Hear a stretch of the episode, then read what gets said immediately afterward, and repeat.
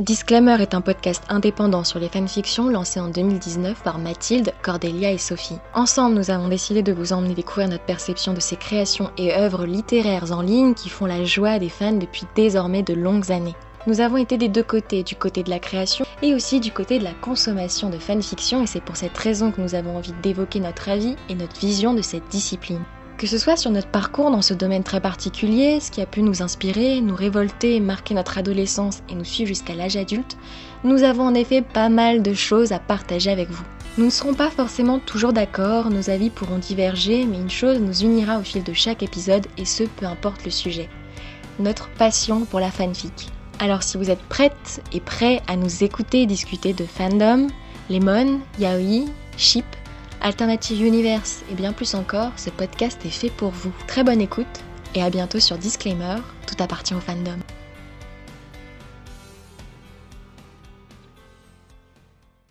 Bonjour à toutes et à tous et bienvenue dans ce deuxième épisode de notre podcast Disclaimer où nous allons parler de cul dans les fanfictions.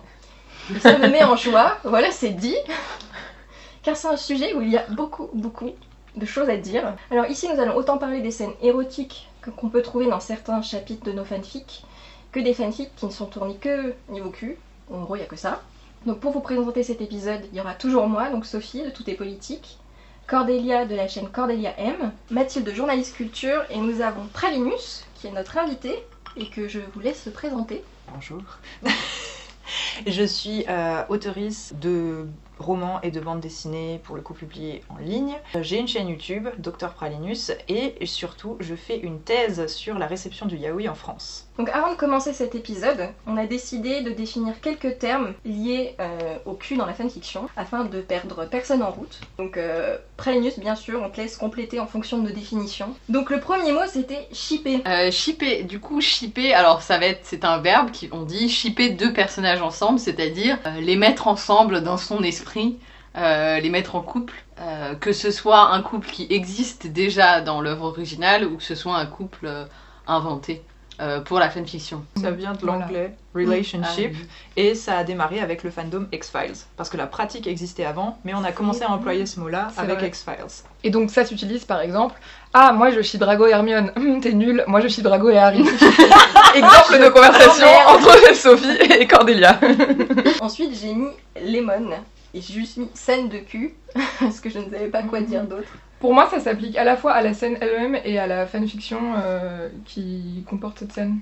Ah bon? C'est Enfin, même la catégorie Ouais, quelquefois. ça peut être une euh, catégorie parfois. Mais c'est daté en fait pour le coup ça c'est c'est plus trop le mot qui est employé aujourd'hui. On vieillit. Ouais. Ouais. C'est quoi le mot maintenant? Euh, bah, il va y avoir le mot smut qui veut dire que exactement la même chose. Euh, va y avoir le mot not safe for work, enfin l'expression NSFW, Mm. not safe for work. J'ai mis des années à comprendre. Qu'est-ce que ça voulait Mais dire euh, lemon, je trouve, il y avait, ce qui était intéressant, c'est qu'il y avait une lemon scale, donc c'était Oui, c'est plus ça. ou moins. euh, c'était T'avais le lime qui ouais, est euh, pas encore euh, Ouais, trop voilà, euh, voilà, un peu suggestif. euh. Et Lemon, pour moi, c'était vraiment. euh, t'as la... enfin, C'est la scène de cul très ouais. C'est marrant, quoi. mais je suis toujours allée dans le lemon et jamais dans lime. Bref. ok, et pourquoi le, le mot lemon? Le lemon, à la base, il était employé dans les communautés euh, de fans d'animé, spécifiquement, et ça vient d'un animé qui s'appelle Cream Lemon, qui est un plot what plot, c'est-à-dire que c'est juste du cul. Juste du cul en Ah oui, animé. Donc ça voilà. c'est un terme, euh, je sais pas si on l'avait, mais le Si, PWP. Donc qui est euh, du, du, du cul, mais il n'y a que ça dedans quoi. Que du cul. C'est une- Voilà. Donc ensuite, l'autre mot c'était rating M. Donc euh, qu'est-ce que ça veut dire? Alors, les, les ratings, du coup, c'est les différentes échelles de euh, tranches d'âge à qui c'est destiné le, le truc, quoi. Euh, Bah, comme le moins de 10, moins de 12. C'est à partir de, À partir euh, ouais, de, voilà. tu vois. Et donc, alors, je sais plus les autres en dessous. euh, Il y a Mm. RT, je crois. Ouais. Ouais, il y a R, R c'est le, c'est le Bas, niveau ouais. euh, enfin, accessible à tous. Je crois qu'il y a E sur, AO, sur AO3, sur Ouais, euh, ça dépend Archive des of Our sites. Own, Il qui y est a un des aussi sites. K et K+, je crois. Ouais, Ah ça oui, c'est sur euh, fanfiction.net. Ça dépend des, ça dépend Ça des dépend sites. des sites. Mais sur tous les sites, le M c'est le plus explicite, c'est le plus il y de a le- 18 euh, qui est pas mature, voilà, qui est norma- mature. mature et que- qui normalement n'est pas censé être lu par des, des mineurs. Ensuite, euh, les autres mots, il y avait euh, pairing, je sais pas, euh, pairing. C'est un peu comme un chip, non? Enfin, C'est une paire. c'est une paire, c'est deux personnages euh, qu'on- met qu'on ensemble. met ensemble pour qu'ils fassent euh, Des choses. Moi, j'avais lu que c'était, euh, c'était euh, en fait quand on annonçait, on annonçait euh, dans le notre résumé les couples qui allaient avoir. Oui. C'était. Oui, c'est vrai ouais. que c'est sou- c'est souvent ça. On va pas dire Mm. euh, je perds euh, machin et machin, mais par contre, euh, pairing euh, à lire dans cette fanfiction. euh, Mm, mm, On peut mm. dire my favorite ship ou my favorite pairing. euh, Oui, c'est vrai. enfin. Mais tu peux avoir des pairings qui sont pas tes favorites dans le. Oui, tout à fait. Tu peux avoir des de en, en- dans une fanfiction avec euh, Ouais. plusieurs euh, niveaux. Mm. Et tu peux, pour moi, tu peux aussi avoir des pairings euh, amicaux ou familiaux, enfin où tu vas avoir euh, par exemple, euh, tu J'appelle vois, ça des euh, bro ships aussi. une fanfiction. Ouais.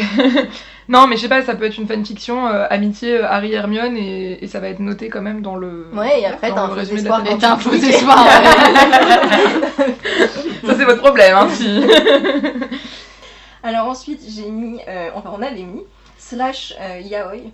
Oui, bon bah du coup ça c'est le pairing mais du coup euh, homo. Donc le slash, euh, bah le slash c'est la barre qui désigne, enfin quand on fait un pairing en Mm. général on met le prénom slash Mm. l'autre prénom quoi. Et je crois que ça vient de là ce. Ouais, c'est ça. ce Et euh, le, le mot slash, ça date des années 70, ça vient du fandom américain. Euh, alors que le mot yaoi, qui définit aujourd'hui plus en France les mangas, même si pour moi je l'utilise pour Mm. un peu tout, euh, ça vient du Japon années 80, donc un peu plus tard. Euh, Il y a un tas d'autres mots. c'est trop galère le vocabulaire du yaoi, mais en gros c'est du coup des couples gays. Et c'est plus souvent écrit par des femmes à destination d'autres femmes. Et du coup, en opposition, le, le terme suivant, il y a le terme femme slash qu'on a. Alors, Mm. moi, je le vois pas souvent quand même utilisé. Ça dépend mais des euh, sites là encore. ça dépend des sites, mais il y a eu un moment où, en tout cas, euh, c'était assez utilisé pour dire que bah, c'est d'une relation homosexuelle, mais euh, entre filles. C'est l'exception et non la règle, parce qu'il n'y a pas beaucoup de persos féminins cool. Alors je crois qu'on a fait le, le tour de, Des mots. de ces mots. Peut-être qu'il y en a d'autres qui vont s'ajouter Mm. au fur et à mesure. On expliquera au fur et à mesure. Exactement. Donc euh, maintenant je vous propose un petit tour de table sur comment on a découvert le cul dans les fanfictions. Parce que je sais pas pour vous, mais moi quand j'ai commencé à en lire, je me doutais pas qu'il y avait du cul dans les histoires. T'étais pas venu pour ça Ah non, non, pas du tout venue pour ça. Ça dépend vachement de l'âge auquel tu commences à lire des fanfics. hein. Ouais. J'en ai lu quand j'étais très très jeune de la fanfic, où là c'était même pas question si tu veux. J'avais 7 ans quoi. Ouais. Et, euh, et ensuite, j'en ai lu plus tard pour Drago et Hermione, euh, donc quand j'avais 15-16 ans, mais j'étais toujours pas en fait à chercher ça, quoi. J'étais mais Mm. d'une innocence et euh, naïveté. C'est très chou. Donc, euh, bah, est-ce que vous êtes tombé dessus par hasard? Ou est-ce que vous en avez cherché? Vous vous souvenez de quoi ça parlait? Qu'est-ce que vous avez ressenti? Et surtout, est-ce que vous avez continué? Ah non, j'ai arrêté, hein, plus jamais. C'est pour ça que je suis Vraiment pas possible quoi. Moi, moi c'est vrai que je suis tombée dessus par has- un peu par hasard, je pense, parce que je lisais des fanfics Tokyo Hotel, mais avec du self-insert, tu sais, Mhm. avec euh, c'est en gros la personne qui écrit qui se met avec euh, Bill, Tom ou qui tu veux, tu vois, voilà. Et donc c'était un truc comme ça, et donc je lisais et tout, il y avait beaucoup de chapitres. Et donc à un moment, grosse scène de cul, mais vraiment, je pense que j'en avais déjà lu, mais c'était très euh, genre. euh, et il. Enfin, un truc très imagé, pas du tout détaillé et tout. Et là, pour une fois, c'était ultra détaillé. Je pense que j'avais quelque chose comme 14-15 ans. Et j'étais là, ah, c'est intéressant. et là, tout d'un coup, le- les ratings, tout ça prennent sens. Si, Et puis, un- tout un nouveau champ de fanfiction s'offre à toi. Et non, bah, du coup, j'étais j'étais bien. j'étais ravie. Parce qu'en plus, euh, euh, dans, la littéra- enfin, dans la littérature de façon générale, alors je, je commençais déjà à, li- à lire de la littérature adulte, mais euh, c'était pas, enfin, c'était pas de la littérature érotique, Mm. quoi. Les trucs que j'avais dans, dans, les, dans mes bibliothèques, euh, c'était rarement très détaillé. Le pire qu'il y avait, c'était Barjavel, tu vois, où c'était souvent un petit peu olé olé. Il y avait toujours un ou deux moments, euh, voilà. Ouais. Mais voilà, là, tout d'un coup, c'était vraiment un gros chapitre avec que ça. c'était bien. Alors moi j'ai commencé la fanfic avec le site poudlard.org il y avait carrément Ah, une catégorie euh, Pardon. une catégorie lemon slash et ils les avaient mises ensemble et ensuite il y a eu des gros débats pour dire il y a des slash où il n'y a pas de lemon et on, dev- on devrait pas les mettre dans une catégorie inaccessible aux mineurs parce que l'homosexualité n'a rien de choquant et ils avaient fini par les séparer donc Ah. t'avais une catégorie slash et une catégorie lemon et euh, du coup des slash avec du lemon. J'étais comme qu'est-ce que c'est? Je regarde les définitions et je, je vois que j'y avais pas accès aussi puisque j'avais mis mon âge. je vois les définitions et je suis comme ah c'est du cul et du coup je suis comme Oh, allez on va regarder quoi. et, et du coup j'ai checké et, euh, Et c'était du coup une fic sur. Alors pour le coup, je trouve c'est une des premières que j'ai lues. Et à l'époque, je me croyais complètement hétéro. J'avais 13 ans, j'étais comme. Mais oui, je suis complètement hétéro. Et c'était une fanfic Ginny Hermione où elle s'éclatait avec une branche de sol cogneur. c'était super créatif. Et aussi, elle faisait axio poil pubien pour s'épiler. Elle était excellente cette fille qui a claqué quand Ginny s'ennuie. Et euh, voilà, elle était extraordinaire. Et c'était ma première fanfic de cul. Donc Oh voilà, là là. je tiens à dire que j'ai commencé un peu high level. J'avoue. Axio poil pubien. Je crois que je vais vraiment en mettre de ça. Maintenant, chaque fois que je vais m'épiler, je vais y penser. En vrai, elle disait Ah, ça fait à peine mal, ça pique comme juste un Mm. peu. c'est- Eh ben, c'est Ouais. complètement faux. Oui, c'est comme euh, le sort euh, contraceptif qu'on lance Ouais. euh, juste avant. euh, L'air de rien comme ça. Enfin, Et ben, alors moi aussi, j'ai commencé sur poulain.org euh, à lire des fanfictions. Et, euh, et je me souviens effectivement que la catégorie c'était Lemon Slash. Et pendant longtemps, j'ai cru que c'était la même chose parce que j'étais jeune et que je, je ne savais Tu pas. regardais pas les débats enflammés Non. des forums Je serais pas capable de vous dire quelle a été la première fanfic euh, de cul que j'ai lue. Je pense que comme, comme Cordelia, euh, ça s'est fait un peu par hasard, quoi, dans une fanfiction que je lisais, et d'un coup il y avait une scène, et, et voilà, et, et là tu fais ah, ah, ah ouais, il y a ça. Mais par contre, ce que je sais, c'est que euh, pendant des années, j'en lisais pas spécialement parce que euh, souvent elles étaient bah, pas toujours très bien écrites, quoi. Et en fait, le. Je sais pas, les... je lisais beaucoup, à l'é- à l'époque je lisais encore surtout en français, et le vocabulaire euh, des scènes de cul, euh, en plus c'était plutôt des trucs euh, hétéro avec pénétration, euh, très euh, phallocentré et tout, enfin... Et en fait le vocabulaire en français me... je sais pas, ça me, ça me, ça me gênait, enfin c'est pas que ça me gênait, mais j'arrivais pas à, à rentrer dans ces histoires-là, quoi. Et, euh, et c'est quand j'ai commencé à lire en anglais euh, que là vraiment euh, j'ai commencé à en lire beaucoup plus fréquemment, et en fait pas tant que ça sur le fandom Harry Potter. Il y a une différence sur l'anglais, je trouve c'est Ouais, à l'écriture même, c'est tellement ouais. plus facile d'écrire du cul en anglais. On en reparlera peut-être plus tard, mais je Mm. trouve, euh, ouais, moi j'ai plus de facilité à lire des scènes de cul euh, en anglais qu'en français. Maintenant que tu le dis, je pense que pareil. On a moins de vocabulaire pour ça et ça devient Ouais. tout de suite de la métaphore po- poétique. C'est ça, en fait. euh, En fait, j'en pouvais et si plus c'est des- mal fait, c'est insupportable. j'en- pouvais plus des trucs genre euh, il appuya sur son petit bouton de, de chair. Non, qu'on arrête Parce que j'en peux plus.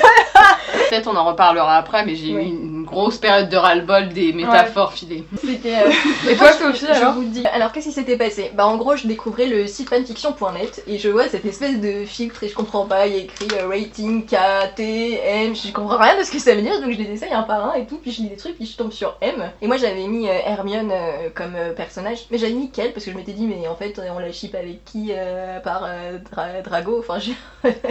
non, mais sérieux. Et donc, donc je... il y a tout le truc qui se déroule et il y avait un truc qui s'appelait Un été chez les Weasley.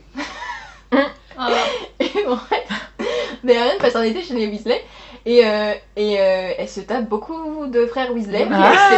Mais je crois que je l'ai lu celle Elle est hyper drôle, elle est hyper drôle. C'était, j'étais là genre what?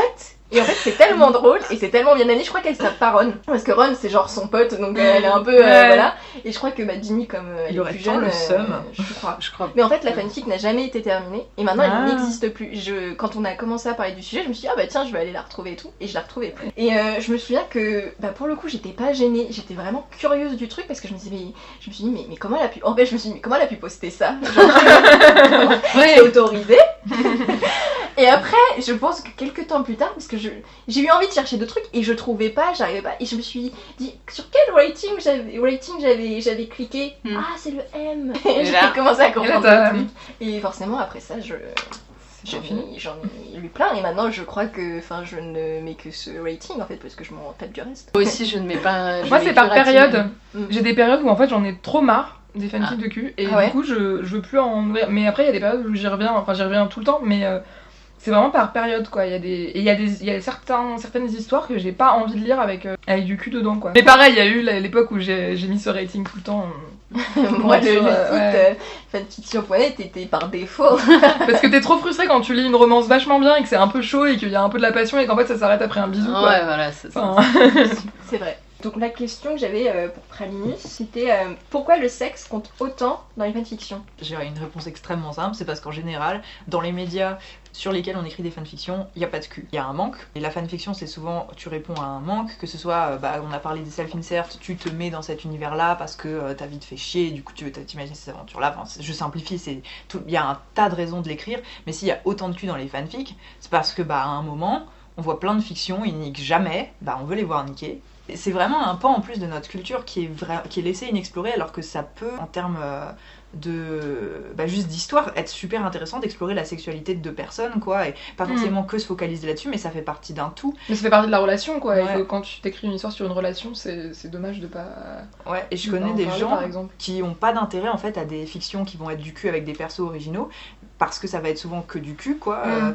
mais qui ont qui aiment les fanfics euh, de cul parce que ça, ça fait partie en fait de la façon dont ils vont appréhender l'univers de s'imaginer euh, ces personnages tels qu'ils vivent leurs aventures ça donne un point en plus supplémentaire à leur relation, leurs aventures, leurs machins, euh, je sais pas, dans l'espace, euh, n'importe où, euh, dans un Mm. univers euh, médiéval, machin.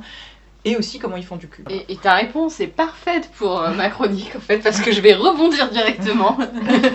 c'est fait parce que du coup mon sujet c'était la fanfiction permet de représenter toutes sortes de sexualités et de pratiques sexuelles. Euh, moi j'en ai déjà parlé un peu dans l'épisode 1 de ce podcast. euh, mais du coup, euh, la fanfiction, c'est aussi un moyen d'explorer des sexualités non hétérosexuelles en utilisant des œuvres qui sont pas forcément très queer, par exemple Harry Potter, ou qui courbaitent à mort, par exemple Sherlock. Euh, c'est aussi. Quand euh, il y a des dénonce. voilà, je dénonce, j'accuse. Explique peut-être queerbait. Queerbait, ah oui, queerbaiting, c'est du coup nous vendre une relation euh, queer, euh, homo, euh, mais en fait ne pas le faire. Et du coup, euh, c'est aussi à l'adolescence, parce que on a parlé quand même beaucoup du fait qu'on a découvert les fanfictions ados, et je pense que c'est le cas aussi de, de pas mal de gens, mais bon, ça peut être le cas plus tard aussi, euh, d'accéder à un contenu érotique ou sexuel qui n'est pas accepté dans la littérature ado de façon générale. Il Mm. y a un vrai vide. On peut parler de plein de sujets en littérature ado, de la mort, de, de, de- des drogues, de, enfin Mm. de plein de trucs, mais par contre la sexualité c'est niette quoi. Et alors aujourd'hui, c'est vrai qu'il y a des, des séries qui se mettent dans cette brèche là. Je pense à Scam, je pense à Sex Education. À notre époque, il y avait un peu Skins euh, qui voilà qui Oh, c'était peu, euh, Skin, voilà, bon, c'était il y pas avait- un peu. Bon, voilà, il y avait ça. Mais euh, ça reste différent euh, d'un long lemon de 10 pages euh, riche en C'est détails. souvent hein. coupé avant le moment. Il y a quand même coupé, voilà, on n'est pas sur de la pornographie, quoi. Alors que dans la fanfiction, on peut avoir des choses très pornographiques. Moi, quand j'étais ado et même un peu plus tard, c'est vrai que l'accès à des scènes de cul et disons-le au porno était plutôt limité. Bah, tout ce qui est magazine, porno, les films, les choses comme ça, c'est surtout à destination des hommes cis hétéros. Euh, et du coup, euh, les et les rares scènes de sexe dans les romans adultes que je lisais, c'était souvent hétéro et pas des trucs hyper foufou non plus. Enfin voilà, on reste très soft quoi. Alors que dans les fanfics, il y a tout un éventail de possibilités qui s'offrent à toi. euh, en termes de pratiques, de pratiques sexuelles, donc je veux dire sexe oral, pénétration vaginale, anale, BDSM, jeu de rôle, domination, soumission, lieu incongru, sextoy, magie, même dans certains cas. Tout devient possible et tout ça sans se retrouver confronté à l'image brute, en fait, comme dans un porno. euh, et on fait appel à l'imaginaire, quoi. Euh, et donc tout est possible, il peut y avoir 10 orgasmes, des sodomies comme des lettres à la poste pour la première fois. Vraiment, tout est parfait, euh, si on veut que ce soit parfait en tout cas. Euh, et la fanfic de cul donc est un moyen d'explorer sa sexualité sans trop se mouiller et en solitaire. C'est aussi une forme de pratique sexuelle où t'es pas impliqué, où ton corps est pas engagé. C'est pas une sexualité qui est subie, mais où tu deviens acteur, ou plutôt actrice d'ailleurs, je dirais, puisque on Mm. parle quand même de pratiques qui sont quand même souvent très féminines. Mhm. Enfin bon, assignées femmes, vous avez compris, hein, ou queer. Euh, or, dans un monde où on apprend aux femmes que leur corps euh, soit sert à l'homme, soit sert à la maternité, il y a quelque chose de subversif aussi de ne pas être plus l'objet de désir, mais être euh, bah, la voyeuse en fait, qui Mm. regarde euh, par-dessus les personnages quoi. Encore plus, je dirais, dans le slash, où il y a oui, on appelle ça comme on veut, où le corps dit féminin n'est pas représenté et où du coup il y a une distance en fait qui se met euh, de fait quoi. Donc je pense que la fanfic de cul, le lemon, le spot, tout ça, c'est la possibilité d'explorer ses fantasmes sans avoir à se confronter à un partenaire. On est dans une zone safe dans le sens où on est seul avec ses propres fantasmes et où il n'y a pas de jugement. Voire même, il y a d'autres gens qui ont les mêmes fantasmes, puisque bah, ils les ont écrits, et puis il y a d'autres gens qui les lisent. et voilà, je me termine là-dessus. Je tiens à dire que j'ai toujours le, la- la- le questionnement quand j'écris des fics de cul de qui va frapper dessus? Genre franchement c'est et j'aimerais trop savoir, tu vois, genre j'ai envie de petit mot à la fin si t'as frappe dessus mais cet emoji là quoi. Donc, donc se masturber sur. un Oui, au texte, cas euh, où il y a besoin de le dire. euh, Voilà. Non mais c'est un petit peu un, c'est, jovial quoi, c'est un petit partage. c'est ça. de- qui est marrant, c'est que c'est un partage, mais que tu sais pas en fait qui, qui d'autre. Alors que parfois tu vois le nombre de lectures, tu te dis que euh, on est beaucoup. Il y a des gens qui reviennent en plus, qui te redéposent des. des... Genre, j'avais une pote qui me disait Ah, j'ai écrit cette fille de cul qui était du coup un plot what plot euh, que du cul. Et euh, elle était comme il y a cette meuf qui passe son temps à la repartager. Je me demande si à chaque fois c'est sa petite branlette amicale et après elle. elle part. Il faut qu'elle regarde les, les horaires de, de... Euh, oui, moi je voulais rebondir sur quelque chose que tu disais, euh, Cordélia, c'est euh, le fait de que, que lire des, des fanfics porno et de faire son éducation par là, ça Mm. permet aussi de faire dans son coin sans la pression de du ou de la partenaire euh, en face. Et je trouve ça très juste. Enfin, ouais, enfin moi ça m'a fait beaucoup de bien de, de en fait d'apprendre quels étaient mes fantasmes et d'apprendre quelles étaient les choses dont j'avais envie en lisant des textes dans mon coin, sans avoir euh, cette pression de euh, ah mais là euh, il faut que je fasse plaisir à l'autre, est-ce que là euh, je suis pas moche, est-ce que enfin bref voilà Mm. toutes les pressions que tu peux avoir, toutes les insécurités que tu peux avoir dans le vrai sexe de la vraie vie. Et, du coup t'es es seul face au texte et face à ces personnages qui sont souvent des personnages que t'as l'impression de connaître parce que euh, tu Mm. lis ces fanfics depuis longtemps et tout, donc ça crée aussi une une familiarité et, euh, et effectivement le fait que ce soit du texte et pas de l'image. Moi j'ai franchement à l'adolescence je regardais pas de porno parce que ça bah comme tu dis c'est fait pour les mecs cis hétéros, ça me mettait très mal à l'aise. En Ouais. plus euh, c'était l'époque où c'était pas si facile de télécharger des trucs et tout donc euh, Ah, générations Ouais. Vous entendez ça? Puisqu'on parle de représentation de toutes sortes de sexualité, justement, pourquoi le slash est aussi populaire?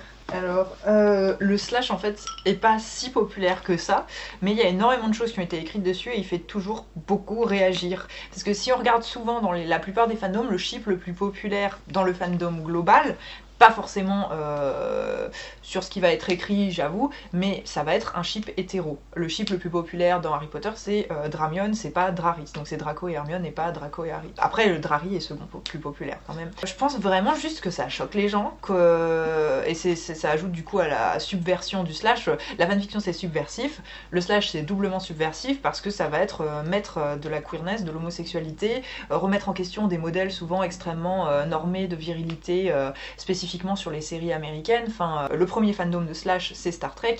Euh, Kirk c'est quand même un bon vieux euh, modèle patriarcal et euh, on en fait un mec gay parce que c'était le seul tabou qui n'était pas abordé dans Star Trek, c'était l'homosexualité et bim. Et je pense que ça a vraiment interpellé les gens pour ça, alors qu'à la base c'était vraiment des trucs que les gens faisaient dans leur coin, que les meufs faisaient dans leur coin d'ailleurs. Et, et dans le yaoi japonais, il y avait cette volonté aussi un peu de... Enfin, il y a une anticipation, le mot yaoi, tout le monde dit ouais c'est une blague de viol et tout ça. Non, c'est euh, une reprise d'une expression qu'a dit euh, Tetsuka pour parler, Osamu Tetsuka, donc euh, un auteur de manga fondateur, pour parler des mangas de mauvaise qualité. Il a dit Yamanashi, Utsinashi, Iminashi, c'est un manga qui a pas de sens, qui a pas d'intérêt, qui a pas de signification. Je que c'est plus ou moins ce que ça veut dire. Je, je, grossis le trait.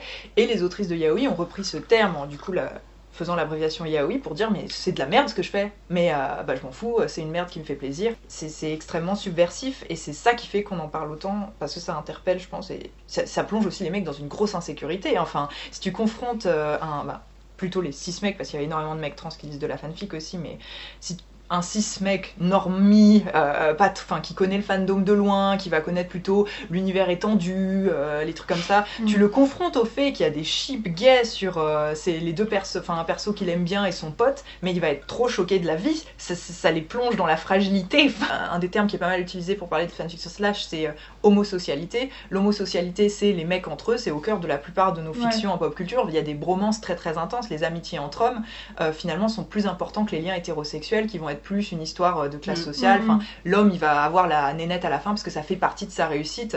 Mais au final, son lien le plus important, le plus profond, le plus intéressant, c'est avec un autre mec. Donc c'est ça qui va être exploité. C'est un peu euh, révélateur. Moins maintenant, parce que les fictions évoluent, mais euh, Mm, je dirais jusqu'au jusqu'aux années 2010, Ouais. euh, même. euh, Enfin. D'ailleurs, euh, là, là, dans le premier épisode, je parlais de, de ma découverte plus récente du fandom Marvel, enfin du fandom euh, du Marvel Cinematic Universe, donc les, les personnages Mhm. Marvel au cinéma, qui quand même pendant, euh, on va dire, 8 ans sur les 10 premières années du MCU, euh, tous les personnages au cœur du truc, à part Black Widow, c'était des mecs, et euh, c'est un des fandoms, je pense, les plus queer que je connaisse, parce que t'as que euh, du que slash personnages partout, quoi. Enfin, ouais. Et, euh, et en fait, du coup, ce qui est cool, c'est que maintenant, Comment il y a des... canon Maintenant qu'il y a des personnages féminins qui, a- qui, qui apparaissent, les gens se mettent pas forcément à les shipper avec les mecs, mais ship les personnages féminins entre elles, les personnages masculins entre eux, et tout le monde est gay et tout le monde est content. Et, Et c'est vachement bien. Et ça met les mecs dans la fragilité en plus, Ouais. parce que le, le slash et tout ça se voit de plus en plus. Tu vas voir dans les commentaires YouTube s'il y a une interaction entre deux mecs, il va y avoir des Ah oui, commentaires oui, du style des- Oh non, les yaoïs vont faire de la merde avec ça, ou enfin Mm. euh, les slash, enfin ça, ça, ça les fragilise quoi. Et du coup, euh, ce que je- ça me permet de faire une transition sur une autre question pour toi, Pralinus, c'est euh, euh, s'il y a autant de flash, de, de slash, pardon, pour- pourquoi il n'y a pas autant de femmes slash? Il y a moins de persos féminins, c'est tout. Euh, moins de persos féminins intéressants. Et puis il y a un truc qui fait que je pense le yaoi a plus d'attrait, c'est que euh, assez souvent euh, ça va être découvert par des bah, à l'adolescence. Le- la passion pour le slash va être découverte à l'adolescence par des femmes ou des affabs, euh, des assignées femmes qui vont y trouver leur compte pour mettre à distance en fait euh, leur sexualité. C'est-à-dire que tu as Mhm. une double mise à distance du c'est de la fiction, c'est du texte, on n'est pas confronté à l'image, mais en plus mon corps n'est même pas impliqué puisque ce sont des corps euh, de cis mecs, d'hommes cis. Mais ouais, le femme slash, clairement, c'est parce qu'on a un manque de persos féminins intéressants. Après, il y a des séries où c'est- ça devient quand même très important. Il y a Supergirl où le femme slash est important. Ouais, Il y a- bah, il y avait The 100 il y a The encore 100. quelques années. Bon, Mm. Ouais. c'est- Mais Supergirl, effectivement, c'est euh, c'est intense parce que je pense qu'aussi c'était une des premières euh, séries ou films de super-héros où t'avais vraiment une super-héroïne au cœur du truc, où elle est entourée de meufs et euh, du coup. euh, Bah, t'as Xena quand même, qui est oui, qui est l'origine. quand même le. Pilier du femme slash. ouais. Au niveau japonais, en plus, il y a une- un gros problème de définition du yuri, parce que du yuri qui est donc le femme slash, euh, parce qu'il y a une partie de la production qui est très chaste, euh, qui est très tragique aussi, c'est Bury Your Gays, euh, Mhm. enterrez vos gays au féminin, qui date des années euh, 50-60, qui part de pratiques d'internat entre filles qu'ils avaient à l'époque, d'initiation entre meufs, tout ça. Mais ensuite, elle retourne à l'hétéronorme, parce que...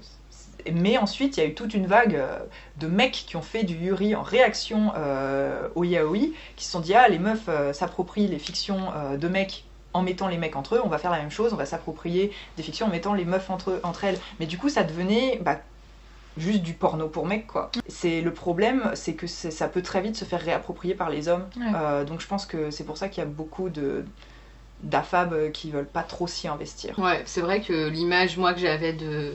Enfin, il y avait aussi ce truc de porno masculin. euh, Mm. Qui en plus, bon, en plus le fait de, il y a aussi les, les questions d'homophobie intériorisée et de mise à distance du corps, etc.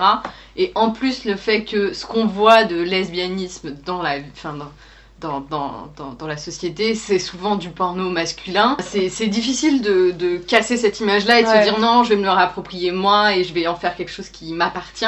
Parce qu'il y a ce fort truc quand même euh, qui pèse et... ouais. Mais ça, je pense que ça, c'est Mm. c'est en train de changer petit à petit Oui. quand même, parce Oui, oui. que la culture lesbienne devient reste euh, très invisible au grand aux yeux du grand public, mais en tout cas euh, commence à prendre un peu plus de place. Et bref, amis lesbiennes, écrivez de la fanfic de lesbiennes.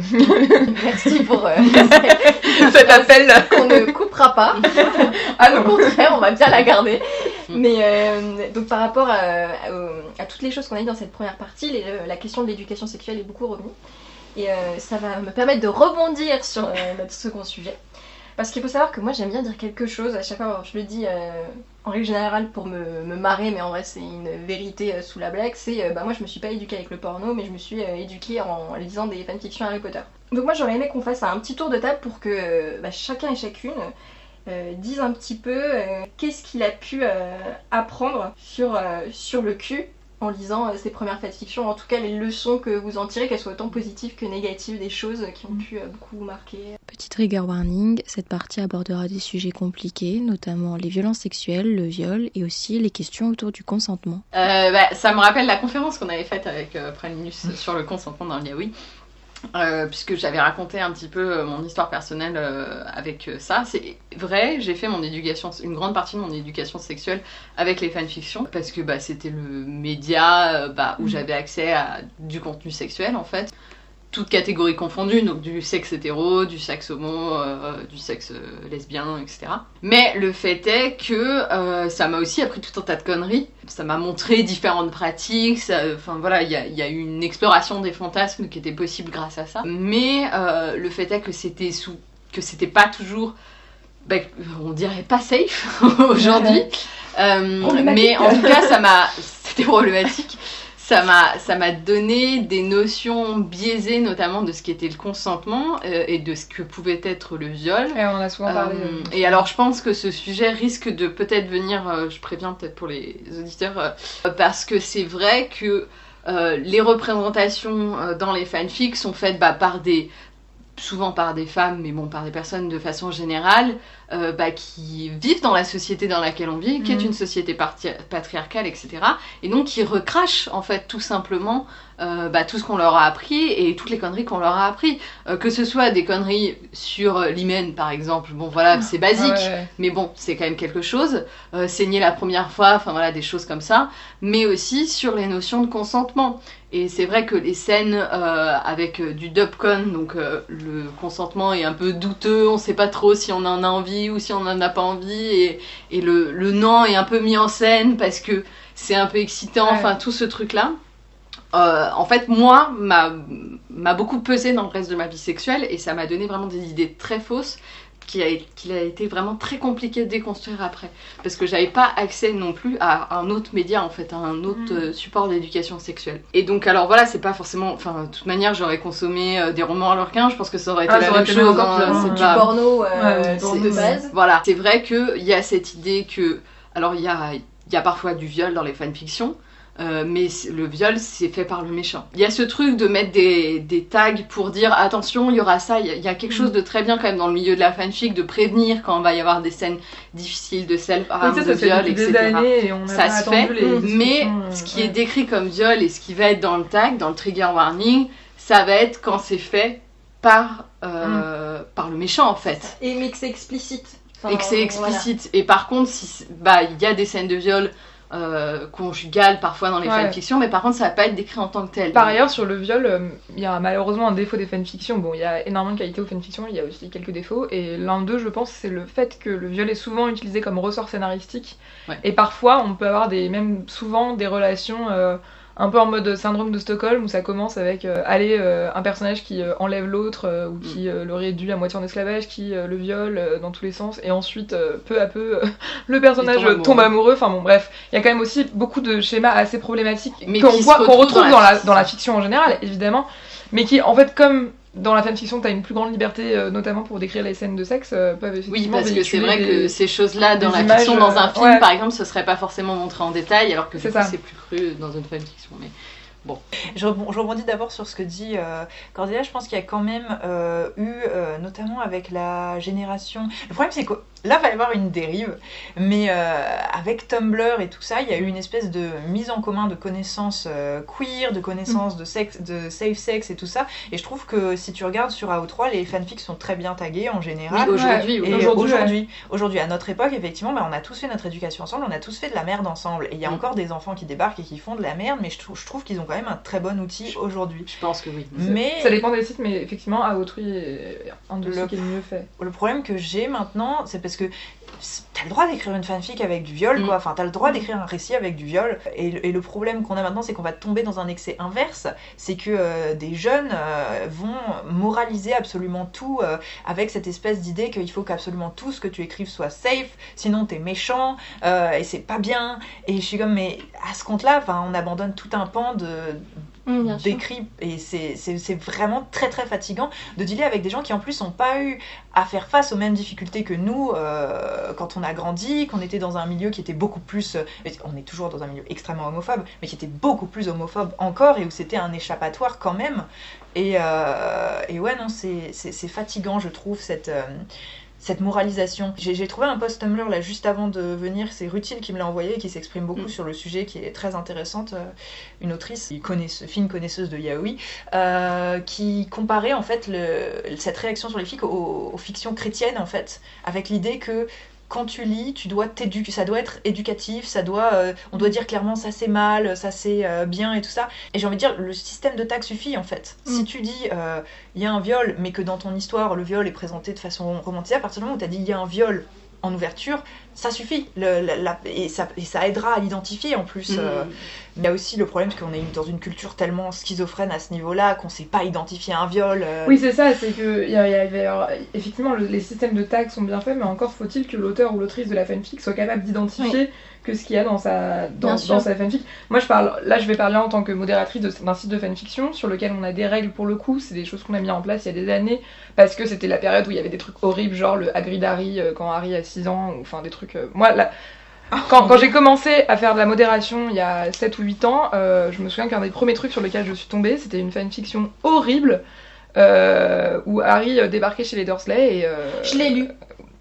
Bah, pas sur le site parce que Bah, du coup on l'a pas, on l'a pas fait passer. Peut-être sur fanfiction.net, parce été que. supprimée ouais. super vite et je me suis demandé sur quoi j'étais tombée, je me suis demandé pourquoi Ouais, et je me souviens aussi d'un autre truc à la même époque, un truc chez avec Sirius et enfin dans la famille Black, inceste à tous les niveaux, mais sans aucune mise à distance, Non, je, me aucun. suis- je vois très bien, je me souviens euh, des ouais. scènes et c'était. Et c'est horrible, enfin, c'est le genre de truc où très tu t'en ressors euh, vraiment très mal et tout, et c'est pas. euh, Et donc là où je voulais en venir, c'est que je pense que euh, effectivement, même si t'as ce système de tag euh, et qu'aujourd'hui les sites sont quand même mieux faits là-dessus, bah en fait il y a encore plein de trucs de la société qui sont qui sont dans la tête des gens et qui sont là et euh, et parfois, euh, enfin, je sais pas, parfois peut-être qu'il faut aussi, euh, quand, euh, moi je sais que souvent ce qu'on fait sur le site, quand il y a des trucs comme ça où le viol est vraiment euh, un peu euh, romancé et tout, euh, en fait ce qu'on demande nous c'est de pas écrire du- la scène du point de vue du violeur. Et après c'est un choix, tu vois, moi je, je me questionne souvent sur ce truc qu'on fait, sur est-ce qu'on fait bien, parce que la fanfiction c'est aussi un espace de liberté, est-ce qu'on fait bien de dire aux gens euh, merci de pas publier, en tout cas sur le site.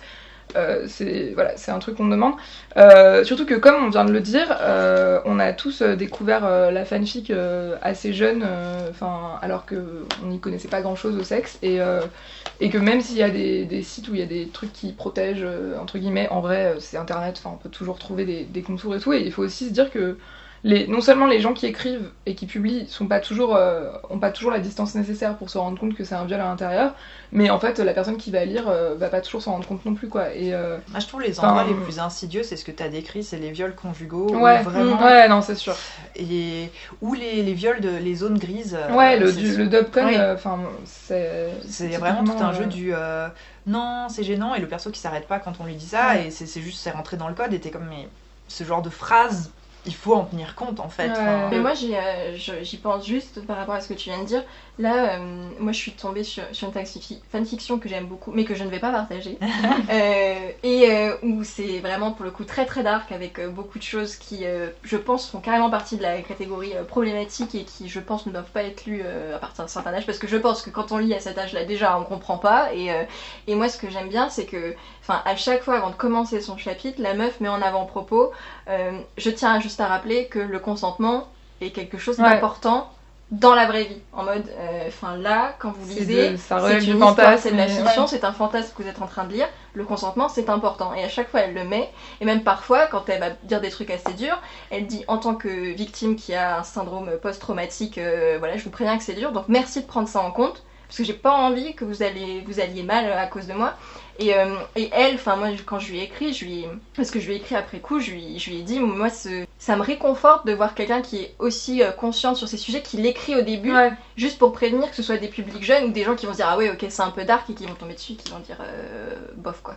Mais je pense qu'il y a une responsabilité. La, la responsabilité, elle est pas que individuelle aussi.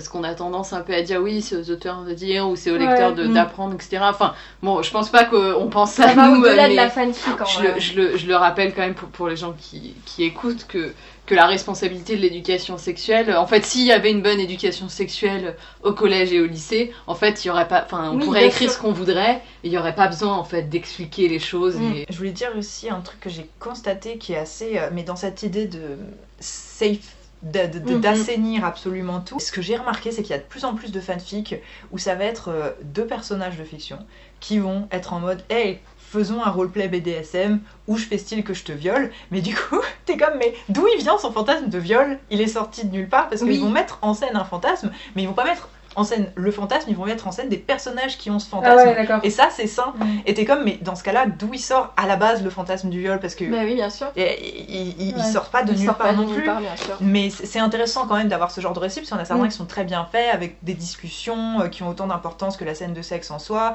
Et je pense que là, c'est clairement de l'éducation sexuelle. Tu Oui. dis, c'est fanfic, c'est euh, comment faire ton petit, euh, Ton Ouais. petit jeu de rôle ton perso. petit jeu de rôle, mais euh, si, si, si t'as des, si t'as des besoins comme ça, mais avec un partenaire sympa en plus. Et puis après, ils font l'aftercare euh, avec euh, serviettes humides, et caresses, et lotions et machin. Enfin, c'est c'est un, un tutoriel limite. Mais ouais, du coup, t'as as de moins en moins l'écriture directement de la scène euh, sur laquelle ils fantasment. Tu vas voir les personnages qui fantasment et qui font leur scène Mm. euh, ensemble. Et sinon, pour répondre à ta question, sur ce que j'ai appris, euh, déjà, ça, les fanfics, ça a vachement, mais vachement élargi mon, sang, euh, mon, mon champ de, de possibilités euh, d'attirance. Parce que j'ai démarré, euh, enfin, on démarre sa vie sexuelle, on sait pas trop, les enfants ont aussi euh, des désirs qui sont pas qu'on peut pas sexualiser en tant qu'adulte, mais enfin voilà. Mais j'ai- t'es tellement normé par les séries télé, par ces mecs de 30 ans qui sont censés être des ados, Mm. qui sont censés être ce sur quoi t'es attiré, que franchement, je, je savais pas trop ce qui était attirant et je trouvais un peu tout le monde moche. et puis je commence à lire les. Et moi, je me Mm. trouvais le plus moche de tous, évidemment. Et tu commences à lire des fanfics et tu vois que, genre, il y a des fanfics où des personnages euh, qui sont pas forcément normés vont plaire. Euh, Mm. Typiquement sur des fandoms de séries anglaises ou des choses comme ça. Et d'un seul coup, tu te dis, mais ouais, ça aussi c'est attirant, ça aussi c'est attirant. Et enfin, euh, ça a vraiment élargi mon, mon champ des possibles. Et puis t'arrives évidemment à du monster fuck où euh, tant que tout le monde consent, c'est pas grave de, de baiser avec un centaure ou des choses comme ça. Enfin, c'est c'est capable de consentir un centaure, donc euh, pourquoi pas. Enfin, euh, Mm. Après, c'est une niche dans le fandom parce qu'évidemment, c'est les Mm. personnages les plus traditionnellement attirants euh, qui Oui, vont, euh, qui sont souvent les plus. c'est pas étonnant qu'il y ait plus de fanfics sur, Dra- sur Draco que sur Neville, alors que Ouais. Neville est trop choupi. Ouais, bah moi sur ce- cette question que tu posais là de ce qu'on a appris dans les fanfics, bah, je rebondis complètement sur ce que vous avez dit, Cordelia et Pralinus notamment. Le, il y a le- la question du consentement. Enfin bon, moi ça m'a moins marqué parce que je lisais aussi pas forcément autant de, de trucs, de trucs porno et de slash. J'ai jamais été trop slash. Euh, mais par contre, je sais qu'il y a eu un moment où ça m'énervait beaucoup parce que euh, c'est toujours un peu le cas dans les fanfics. euh, la contraception, elle vrai. est euh, C'est vrai. très problématique. en fait, j'ai envie de dire que parfois les fanfictions m'ont éduqué dans le sens inverse, c'est-à-dire que je voyais les manquements et j'étais là, Hmm, ça, je ne ferais pas comme ça. Et notamment, t'as ce moment où les personnages, après euh, 15 chapitres à se tourner autour, se sautent enfin dessus et à aucun moment on te parle de capote dans le cas de d'un rapport euh, hétéro. Euh, À aucun moment euh, ils se demandent s'ils ont fait des tests euh, récemment ou quoi. Ou alors tu vas avoir ce petit moment où, euh, où la meuf fait euh, T'inquiète, euh, je, je prends la pilule, on peut y aller. Et t'es là genre Non, la pilule ne protège pas des MST. Dans Harry Potter et dans les mondes magiques, euh, c'est fabuleux euh, sort de contraception où il suffit d'agiter ta baguette et hop, tu es sûr qu'il n'y aura aucun sperme qui ne passera. euh. Tu sais que la dernière fois, j'ai- enfin, relu une et j'avais oublié, mais dedans, euh, Hermione tombe enceinte par accident. Donc ça, c'est aussi pas mal pour, pour, sensibiliser au sujet quand le personnage tombe enceinte par accident. Faites J'avais Ouais, ah oui. et, euh, mais donc en fait, et non, donc il y a l'autre, il y a le, il y a le personnage donc qui, qui l'a mis enceinte, euh, qui lui dit, euh, genre comme s'il était stupide, de toute façon il n'y a jamais eu de sorte de contraception dans le monde magique. Et j'avais Ah oublié oui, ça. je fais, ouais, c'est- Ah, c'est une alternative intéressante. je n'avais jamais vu. Et après, c'est clairement. euh, moi, les, les fanfics, ça a effectivement ouvert le champ des possibles. Comme, euh, comme tu disais, Pralinus. Euh, D'abord, en, bah, en fait, euh, quand je me suis rendu compte que, tiens, en fait, c'est marrant, j'aime bien lire des histoires sur deux meufs qui se pécho. Peut-être que. Peut-être qu'en fait, j'aimerais bien pécho des meufs. Moi, je m'étais tellement pas posé la question. Ma première fanfic, c'était un truc de deux meufs entre elles. Je fappais à balle Ouais. dessus. Et j'étais comme, mais non, je suis hétéro. Ouais, non, mais c'est ça, c'est ça. Et puis, souvent, je me dis, Hmm. Et puis, euh, ouais, ça m'a permis aussi de, en fait, d'apprendre à savoir quelles étaient les, les choses que j'avais envie de faire, que j'ai, bon, que j'aimais faire, ça j'ai appris en les faisant, mais les choses, mes fantasmes en fait, enfin, je les ai un peu, euh, je les ai un peu déterminés et appris via la fanfiction, en lisant des trucs, et puis je me dis tiens, c'est marrant, c'est cool, ça, c'est un peu excitant. Ah, peut-être que j'aimerais bien faire ça dans la vraie vie. Enfin, voilà, il y, a- il y a ce truc euh, qui peut être assez chouette. Et, euh, et puis, euh, ça m'a aussi appris qu'en fait, le plaisir, il pouvait être tourné vers moi-même avant d'être tourné vers mon partenaire et ça va me permettre d'enchaîner directement sur mon prochain sujet, ma, le sujet de ma chronique. Donc moi je voulais vous parler de, de l'orgasme dans les fanfictions. Vas-y, Mathilde. Mais comme on en parlait tout à l'heure, je vais commencer cette chronique par parler de romans harlequins. Mais ça a un sens, vous allez voir. Je devais être en première ou en terminale. À l'époque, il y avait des travaux devant mon lycée. Ça devait être un jour de printemps, en tout cas je me souviens qu'il faisait beau, et avec trois amis, on est sortis pour déjeuner. Sur l'un des blocs de béton qui était utilisé par les ouvriers euh, qui refaisaient la chaussée, quelqu'un avait déposé une quinzaine de romans harlequins. Alors, une quinzaine de romans harlequins déposés devant un lycée, je vous dis pas la foule d'ados qui rigolent bêtement et qui gloussent en se poussant du coude et en regardant les livres les uns après les autres, c'était très drôle. On savait plus ou moins ce que c'était, en tout cas on voyait ça souvent comme des romans à l'eau de rose très gnangnan et les titres ne nous ont pas aidés, c'était des trucs du genre euh, La bergère et le sultan ou La serveuse et le parrain de la mafia. enfin j'invente mais clairement c'était un peu ce truc là. Et euh, mais moi je pense qu'à l'époque je savais pas forcément que les romans harlequins euh, avaient autant de scènes euh, de cul Oui. décrites. Je pensais vraiment que c'était euh, des, Érotiques, des romances à l'eau de rose. euh, mais bon, à l'époque, je lisais déjà parfois des fanfictions de cul. Donc, euh. Et donc, euh, ce midi-là, avec mes amis, on a pris deux trois livres et on allait se poser dans un parc pour pique-niquer, parce qu'il faisait vous. C'est là qu'on a ressorti les livres et on les lisait à voix haute à tour de rôle. Ça nous faisait beaucoup rire, on avait 16-17 ans, surtout quand on est arrivé à la scène de sexe. Et alors là, mais là, l'héroïne était une jeune femme inexpérimentée qui se retrouvait face à un homme puissant et sexy qui lui faisait découvrir les plaisirs charnels. Première relation sexuelle pour elle, donc, et bim, trois orgasmes à la suite, des étoiles dans les yeux et une profusion de métaphores et d'adjectifs pour qualifier son extase. Son partenaire était vraiment très doué. Ça nous avait tous fait beaucoup rire, d'autant qu'à 16-17 ans, la sexualité est balbutiante, on n'avait pas vraiment tous euh, une expérience euh, ouf, mais par contre, il y avait un truc qu'on savait, c'est qu'un orgasme, ça s'atteignait pas aussi facilement. On en parlait quand même déjà beaucoup dans la cour de récré, et ça semblait un peu, euh, surtout pour les meufs, ce truc euh, inaccessible. Tu sais, tu voyais ça sur les, les couvertures de magazines, genre... Comment, Comment atteindre l'orgasme en 10 leçons. Enfin. Bref, en tout cas, je voulais raconter cette anecdote parce que pour moi, elle est très liée à, à la question de l'orgasme dans les fanfictions. Euh, parce que ces orgasmes parfaits et puissants sans effort, parfois grâce au seul talent d'un ou d'une partenaire qui sait comment faire instinctivement, d'ailleurs souvent un partenaire, enfin maintenant je lis beaucoup plus de, de fanfictions, euh, voilà, petit, euh, de fanfictions lesbiennes, mais là ce dont je vais parler c'est quand même beaucoup euh, des fanfics et du cul hétéro, parce que Mm. c'est quand même là que se pose la question. Donc ces fanfictions sont pléthores dans les, dans les, dans les, bah, dans les textes érotiques et pornographiques qui peuplent les internets. Dans les fanfictions, on a parfois l'impression qu'il suffit de se faire effleurer un sein pour partir au septième ciel. Véridique, j'en ai encore vu il y a pas longtemps. Dans les fanfictions, des personnages qui couchent ensemble pour la première fois avec, après 15 chapitres de slow burn, donc c'est le fait que la relation a mis du temps à se concrétiser, trouvent immédiatement un accord parfait qui leur permet à toutes d'atteindre l'orgasme En même temps. en même temps, j'y venais. Dans les fanfictions, un mec hétéro qui sent son orgasme venir va tout faire pour que son ou sa partenaire jouisse aussi. Je ne suis pas sûre que ce soit très représentatif de la réalité. Dans les fanfictions, l'orgasme de toutes les parties impliquées est simultané, puissant et réciproque. Bien sûr, il y a des exceptions. Il y a des histoires formidables qui prennent le temps d'explorer les débuts d'une relation sexuelle quand on ne connaît pas trop le corps de l'autre et qu'on le découvre, qui mettent en scène des partenaires qui communiquent ou des histoires qui prennent le temps d'explorer les mécanismes du désir. Mais elles ne sont pas majoritaires. Et à une époque, ce truc-là de l'orgasme simultané, puissant et réciproque dans toutes les fanfictions, ça m'agaçait beaucoup. Je me disais que comme dans les romans harlequins, les fanfictions érotiques créaient des standards très très hauts pour les lectrices qui risquaient de se mettre la pression et probablement rentrer dans un cercle vicieux les empêchant de se, détendre pendant le sexe euh, de la vraie vie. Je me disais que ces fanfics euh, risquaient de faire croire que toute relation sexuelle doit être aussi passionnée, instinctive et explosive que celle des trois quarts des fanfics. Je le pense toujours un peu. Mais je me dis que cette sexualité si facile, ces orgasmes à l'appel, peuvent être aussi une bonne chose pour les femmes qui les lisent. Euh, parce qu'en fait, ces fanfictions leur montrent que l'orgasme est à leur portée, contrairement à ce que Freud et le reste de la société essaient de leur faire croire depuis des années. En ce moment, dans les milieux féministes et sex-positifs, on parle beaucoup du plaisir féminin, du clitoris, de la masturbation, de la manière d'accéder à l'orgasme, euh, du fait d'arrêter de faire passer le plaisir de l'autre avant le sien. Euh, on parle plus des relations lesbiennes, de sexualité qui ne serait pas phallocentrée. On réalise que le mot préliminaire n'a pas tellement de sens, parce que les rela- relations sexuelles sans pénétration, c'est quand même des relations sexuelles. On remet en cause l'idée qu'il serait normal que les femmes jouissent plus difficilement que les hommes, qu'il s'agirait d'une caractéristique essentielle de leur euh, condition de femme. Et je pense que la fanfiction peut être vecteur de ces discussions. Euh, la représentation de ces orgasmes faciles et intenses dans les fanfictions n'est heureusement pas aussi centrée sur la pénétration qu'on pourrait l'imaginer. Et c'est aussi pour ça qu'elle peut être utile. Je pense, vous me direz ce que vous en pensez, que la fanfiction peut apprendre aux lectrices à reprendre leur plaisir en main, à ne pas le laisser passer après celui de leur partenaire. Parce que les fanfictions mettent en scène des relations si diverses, comme on disait, des rapports sexuels si libérés et hors des normes véhiculés par la fiction officielle, que peut-être euh, elles peuvent aussi montrer à celles et ceux qui les lisent que leur sexualité et leur rapport à l'orgasme, puisque c'était mon sujet, n'a pas besoin d'être dicté par ce que leur dit la société. Qu'une relation sexuelle peut être formidable sans orgasme, qu'on peut mettre des années avant d'arriver à un orgasme, mais qu'en même temps, bah en fait, euh, on peut aussi arriver à l'orgasme.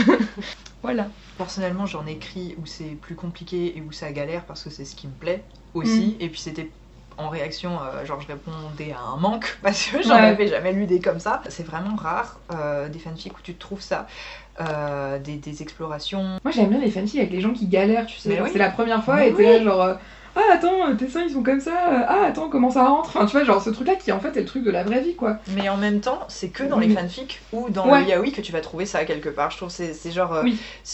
Effectivement, la majorité, ça va être de l'orgasme facile, comme dans toutes les fanfictions du monde. Mais si tu veux trouver un endroit où ça galère, ça va être. euh, Ça va être Ouais, ça sera va quand être la fanfiction. Il y a un film où, que, que j'ai euh, où j'ai adoré la première partie et j'ai haï la seconde, qui s'appelle comment ça s'appelle? C'est c'est lequel des deux? Il y a deux films qui sont sortis en même temps, Sex entre amis et Sex Friends. C'est Sex entre amis, je crois, Ah, avec oui. Mila Kunis et Justin Oui, il Timberlake. était pas mal ce film. je où crois. genre ils galèrent à faire du sexe ensemble Ouais. parce que c'est des potes, mais c'est trop cool parce qu'ils parlent non-stop, ils disent ah j'aime ça, j'aime pas ça, j'aime Ouais, ça, j'aime ouais, pas ça. je me souviens de ce film, ouais. Et ils se déshabillent chill et Mm. tout ça, et on les voit qui vont faire pipi et tout ça. Ouais. Mais après ils tombent amoureux et ça devient l'orgasme sur drap de satin, Mm. la communion, on se regarde dans les Ouais, yeux. il y a, avant il y a ça, il jouir. y a ça Quand aussi. ils c'est- font le- la scène où enfin ils genre ils font l'amour différemment genre c'est Ouais. le, moment où ils font l'amour je crois Ouais, ça, ils est font complètement l'amour. C'est- insupportable. Et d'ailleurs, ça, c'est un truc qu'on voit aussi dans les fanfics, je trouve. Enfin, j'en ai pas parlé là Mm. dans cette chronique, mais il y a un peu cette idée que euh, quand là, d'un coup, il y a de l'amour et des sentiments, euh, le plaisir est décuplé, et c'est sûrement vrai pour plein de gens dans la vie, mais. Ah, pour les gens avoir, demi.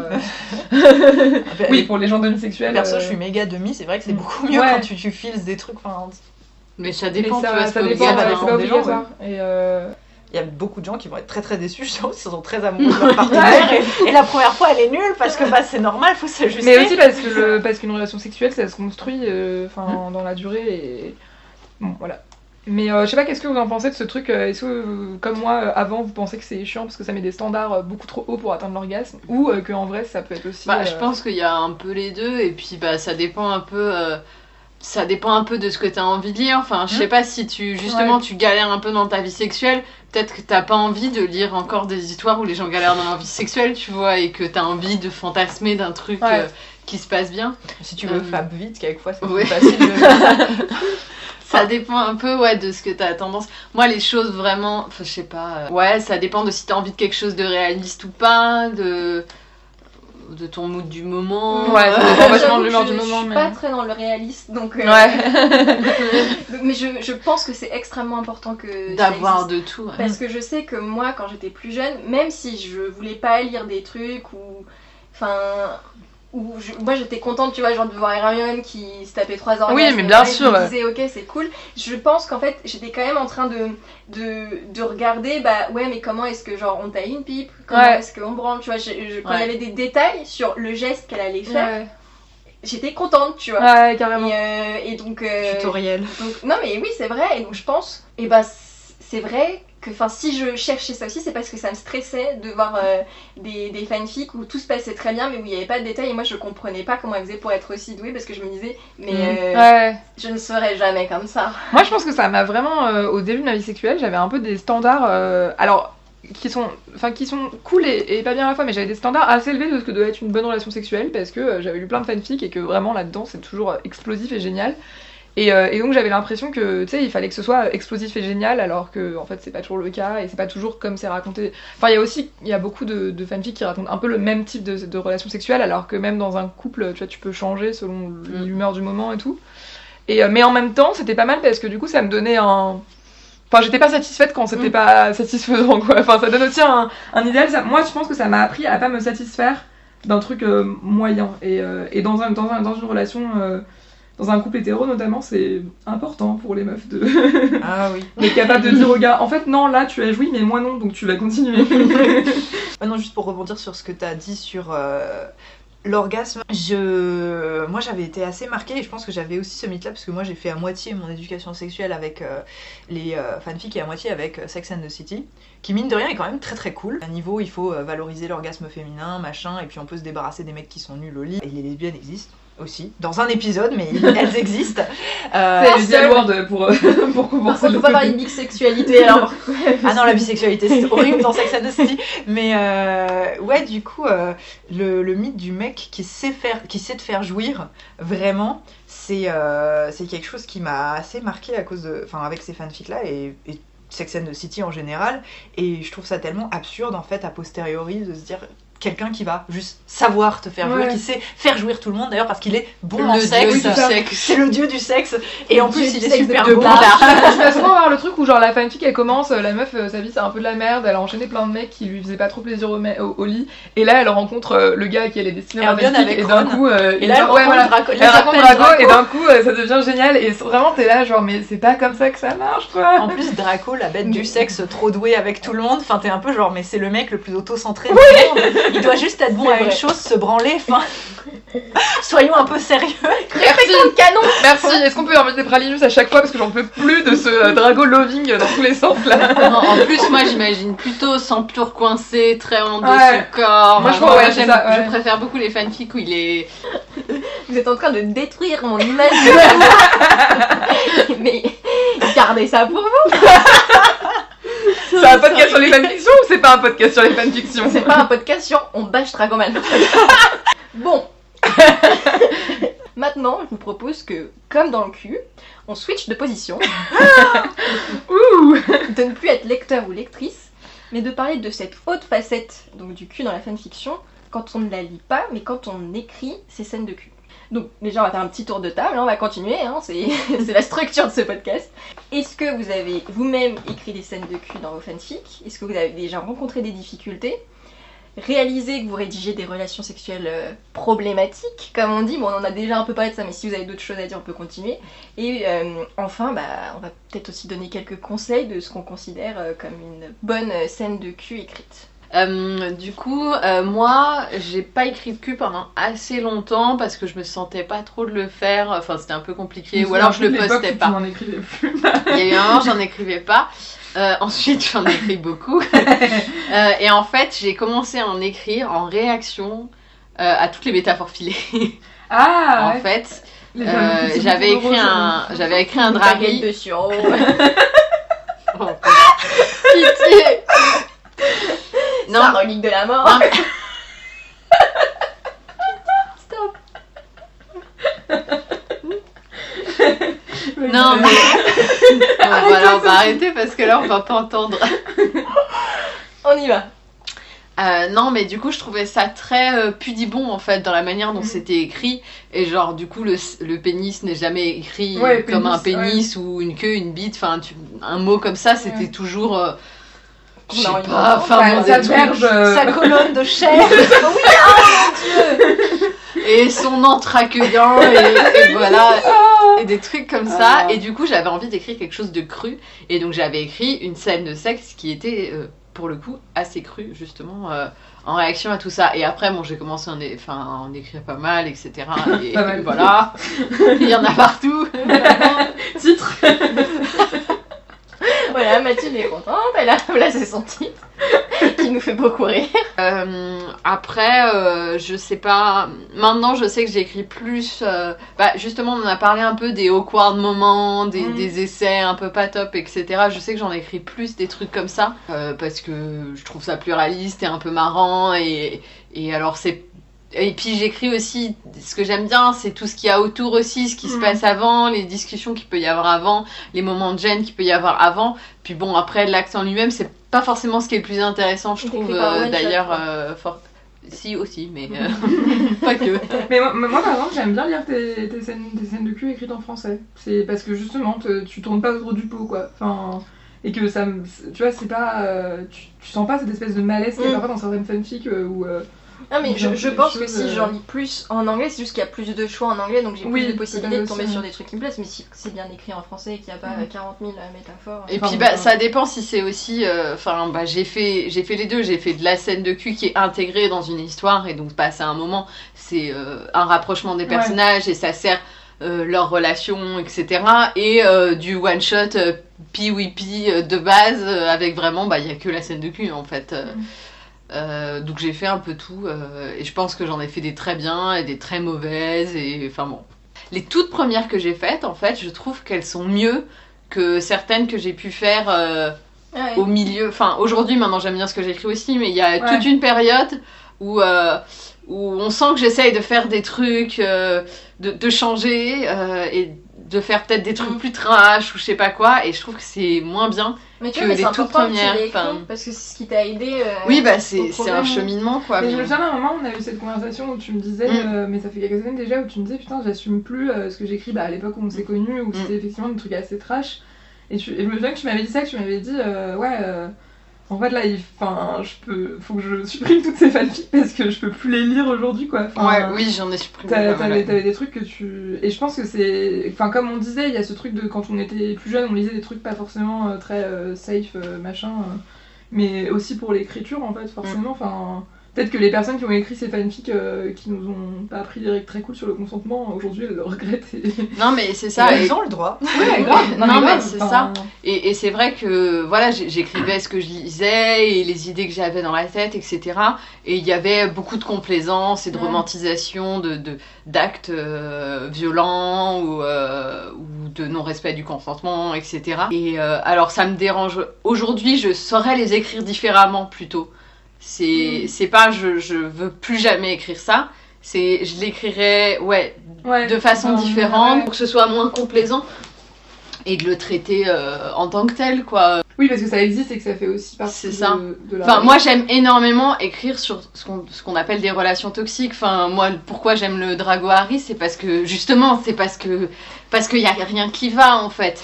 Mais euh, rien qui va, rien qui va. Et d'ailleurs j'en peux D'ailleurs, euh, lisez le, dra le drari que, que Cordelia est en train de publier actuellement sur Wattpad. C'est ça, et mais justement parce que ça m'intéresse d'écrire ce truc-là et de le voir comment ça s'organise et tout, mais euh, enfin faut que ce soit traité en tant en tant que tel, Ouais. et pas genre oh là là quelle merveilleuse histoire d'amour, euh, j'en rêve. Mais oui, non, mais c'est vraiment ce truc d'avoir conscience de ce qu'on est en train d'écrire, quoi, et de le, le montrer, même si c'est pas dit explicitement, euh, et ça rejoint ce que tu disais, Pralinus, en mode on est en train de vous expliquer par A plus B euh, pourquoi c'est pas bien, pourquoi c'est nocif, qu'on le sente au niveau de la lecture et qu'on se dit c'est une belle histoire. Qui, dans le sens où c'est Oui, bien voilà. écrit, on ressent des émotions, mais non, tu genre, euh, je ne veux surtout pas vivre ça, quoi. Ouais, enfin c'est il y a ce truc-là, il y a eu ce passage ouais de euh, je me rends compte que de ce que j'écris, du coup je veux plus du tout, et maintenant euh, bah continuer à le faire, mais d'une autre manière euh, et qui euh, en soi est tout aussi intéressante en fait. Enfin et c'est pas forcément plus difficile et et ouais. Alors en fait, moi je pense que je suis vraiment moins un gros euh, consommateur de fanfic que vous. De, ba- de base, moi j'ai toujours préféré écrire à en lire. J'ai arrêté pendant très longtemps. euh, quand j'étais jeune, je lisais du porn. euh, vers tre- entre 13 et 15 ans, j'en ai lu sur Harry Potter. Basiquement, c'est toujours lié à un fandom spécifique. Je vais pas lire ailleurs en fait. Et il y a plein de fandoms que j'aime bien et sur lesquels je vais regarder des fanarts, mais je vais pas lire les fanfictions parce que ça prend trop de temps. Du coup, j'ai eu une phase Harry Potter où je lisais des trucs, mais j'en écrivais pas. J'ai re-eu une phase Harry Potter à la sortie du dernier film. Euh, et là, j'étais vraiment à fond sur le ship euh, Neville et euh, Luna. Et il se trouve qu'il y a deux, trois très très très bonnes filles de cul euh, sur eux. Et c'est là que j'ai découvert en fait que j'adore quand c'est awkward parce que c'est Neville. Donc euh, Neville, c'est euh, le mec euh, un peu gros, un peu empoté, un peu voilà, mais qui est, qui est super choupi en fait. Et, et c'était super safe. Mais c'est terrible parce que comme j'avais genre, j'ai pas de bail en fait. C'est comme le yaoi, j'ai découvert ça tellement tard que j'avais j'avais déjà fait mon éducation et donc c'est- j'ai pas eu de moment où j'ai écrit des trucs toxiques ou j'ai lu des trucs toxiques parce que j'ai commencé à écrire du cul à ce moment-là. Euh, c'était très euh, vague au début. J'ai écrit euh, du Neville Luna très très vague. Après, je, suis, je me suis étendue à d'autres forums. En fandom, ensuite, j'ai découvert le fandom de l'attaque des titans. Et là, j'ai eu mon gros ship, mon ship phare, sur lequel j'ai produit des pages, des pages. Jean et Armin. Autant j'ai dû écrire du sexe avec des personnages originaux. Et puis pour le coup, c'était assez divers. J'ai écrit du lesbien, j'ai écrit une relation entre un personnage non binaire intersexe et un personnage de et un jeune homme. J'ai écrit euh, entre mecs. J'ai un peu anticipé en fait, mais avec ma BD, je suis partie dans quelque chose de plus cru, parce qu'à partir du moment où tu dessines, euh, c'est plus Mhm. cru. Et euh, ça a influencé mon écriture aussi. J'ai commencé à être beaucoup plus dans, euh, moins dans le on va faire une métaphore qui l'entoure et plus dans le on va dire ce qui se passe. Euh, bah, du coup, j'ai découvert ma passion pour le awkward, pour l'hésitation, pour euh, et même en fait, ça quelque part l'écrire, ça a anticipé la reprise de ma sexualité parce que j'ai commencé à écrire des scènes de cul où ils hésitaient, où ils galéraient. Si vous lisez euh, Yaoi Files, du coup, le webcomic que j'ai commencé euh, à ce moment-là, au moment où je découvrais aussi le yaoi et tout ce phénomène-là, ce qui manquait dedans, c'était les hésitations, du sexe, le fait que c'était pas réaliste pour moi. Et donc j'ai écrit des trucs que en fait après, dans ma sexualité, euh, il s'avère que j'étais comme, mais c'est comme quand je l'écris en fait. C'est un tout en fait pour moi, écriture, l'écriture du cul, ma sexualité et, euh, et le dessin aussi. Tout se, se mélange, s'influence et tout ça.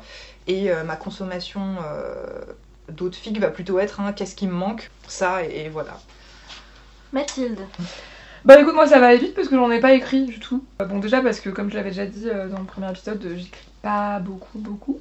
Et puis la période où j'ai plus écrit, c'était une période où j'avais pas de. J'avais pas de trop de partenaires, j'avais pas trop de vie sexuelle et en fait je voyais pas trop. Enfin, je me voyais pas euh, représenter. Enfin, écrire quelque chose que je connaissais pas. Et puis bah quand j'ai commencé à avoir une vie sexuelle, euh, bah je sais pas si c'est mais en tout cas c'est le moment où j'ai de moins en moins écrit et. euh, et aujourd'hui, les choses que j'écris sont. Comme c'est souvent plus sur.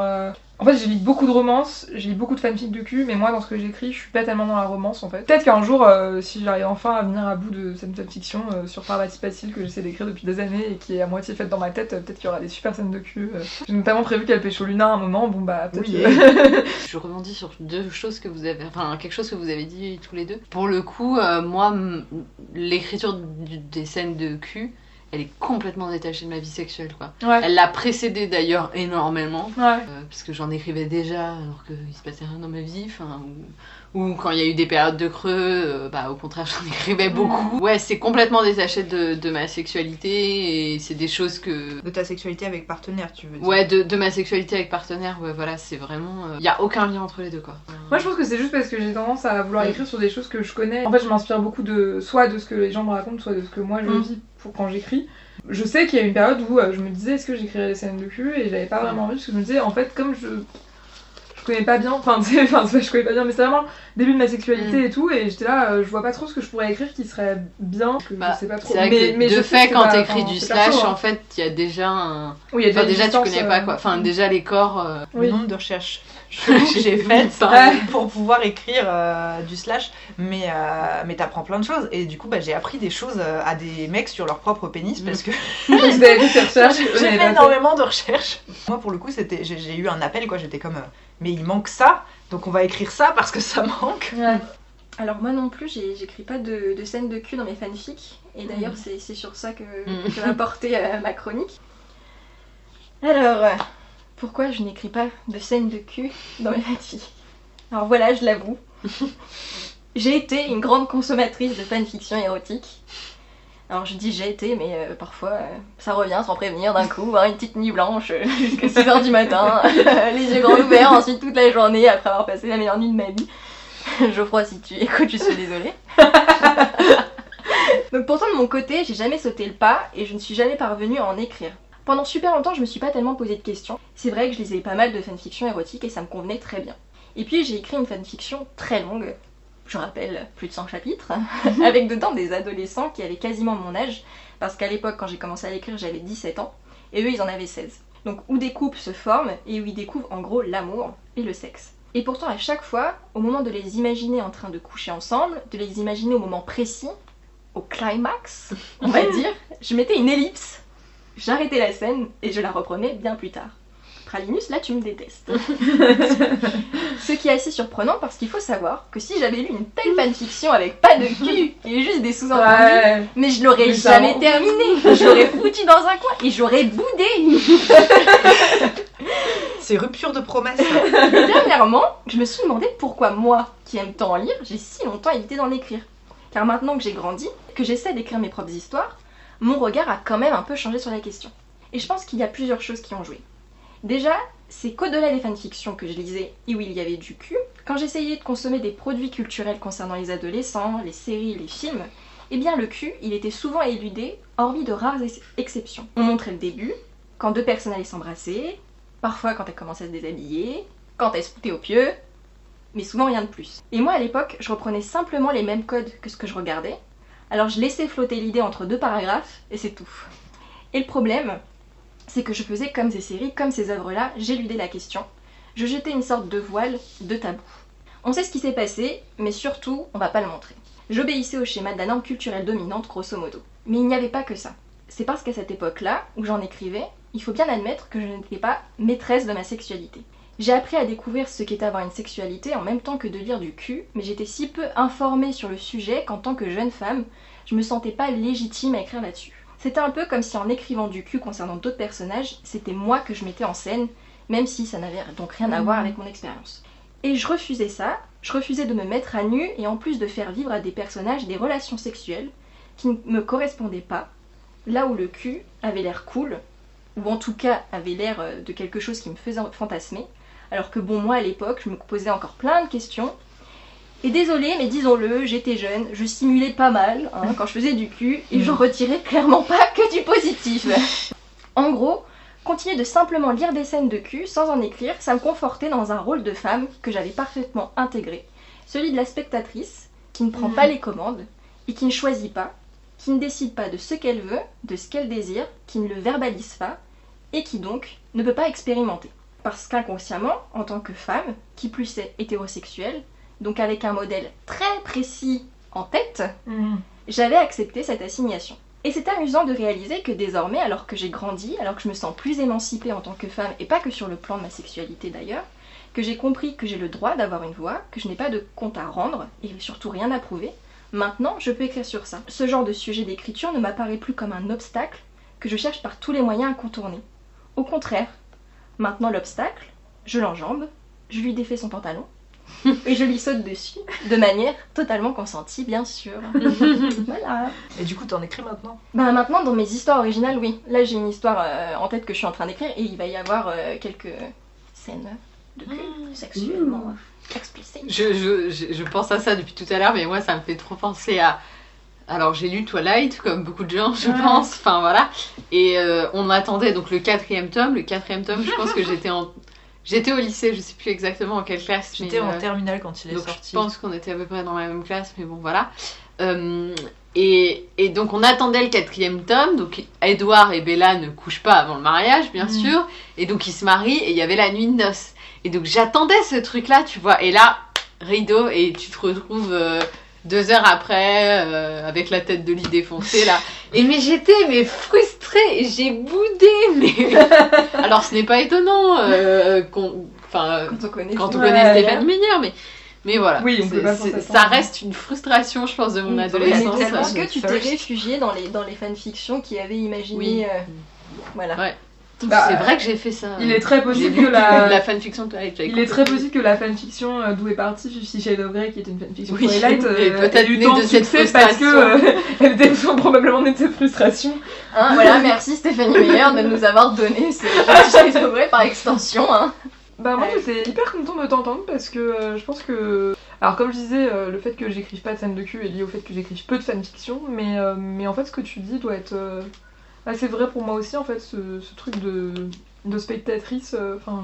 je, je sais pas trop ce que je suis en train de dire, mais, euh, mais, mais j'ai- pour le coup j'ai jamais réfléchi vraiment à pourquoi j'écrivais pas de fanfic de cul. Pour moi c'était avant tout parce que j'avais l'impression de pas savoir faire. Mhm. Il faudrait que j'essaye du coup. Parce que effectivement, comme tu dis, maintenant que euh, on a des sexualités euh, plus émancipées et plus sympas, peut-être que peut-être que ça peut être ça peut être cool de, de voir que ça peut donner sur le papier quoi.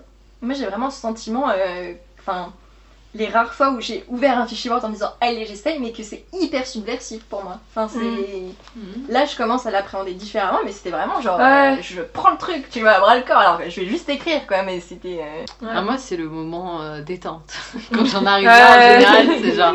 La, la, Moi, la, ça va la, tout la. seul. Moi, sur le nano, genre, je, je, je bossais du coup sur mon, mon bouquin euh, Candombe Tango et il y a des scènes de cul. Et genre, euh, j'ai un plan assez détaillé. Et quand je bloquais, je switchais sur une scène de Ouais. cul. Bah, c'est ce mon quota c'est, de mots euh, Ouais. comme ça. Et après moi la question que je me pose c'est si j'arriverais à en écrire en, en français, sachant que j'en lis très peu en français et que euh, et que C'est je suis pas sûre. euh, Enfin en fait j'ai presque envie pour euh, si un jour je m'y mets de, de l'écrire en anglais quoi, parce que parce que c'est ça que je suis habituée à lire en fait. Moi, j'ai écrit Et du coup, j'ai ce vocabulaire-là.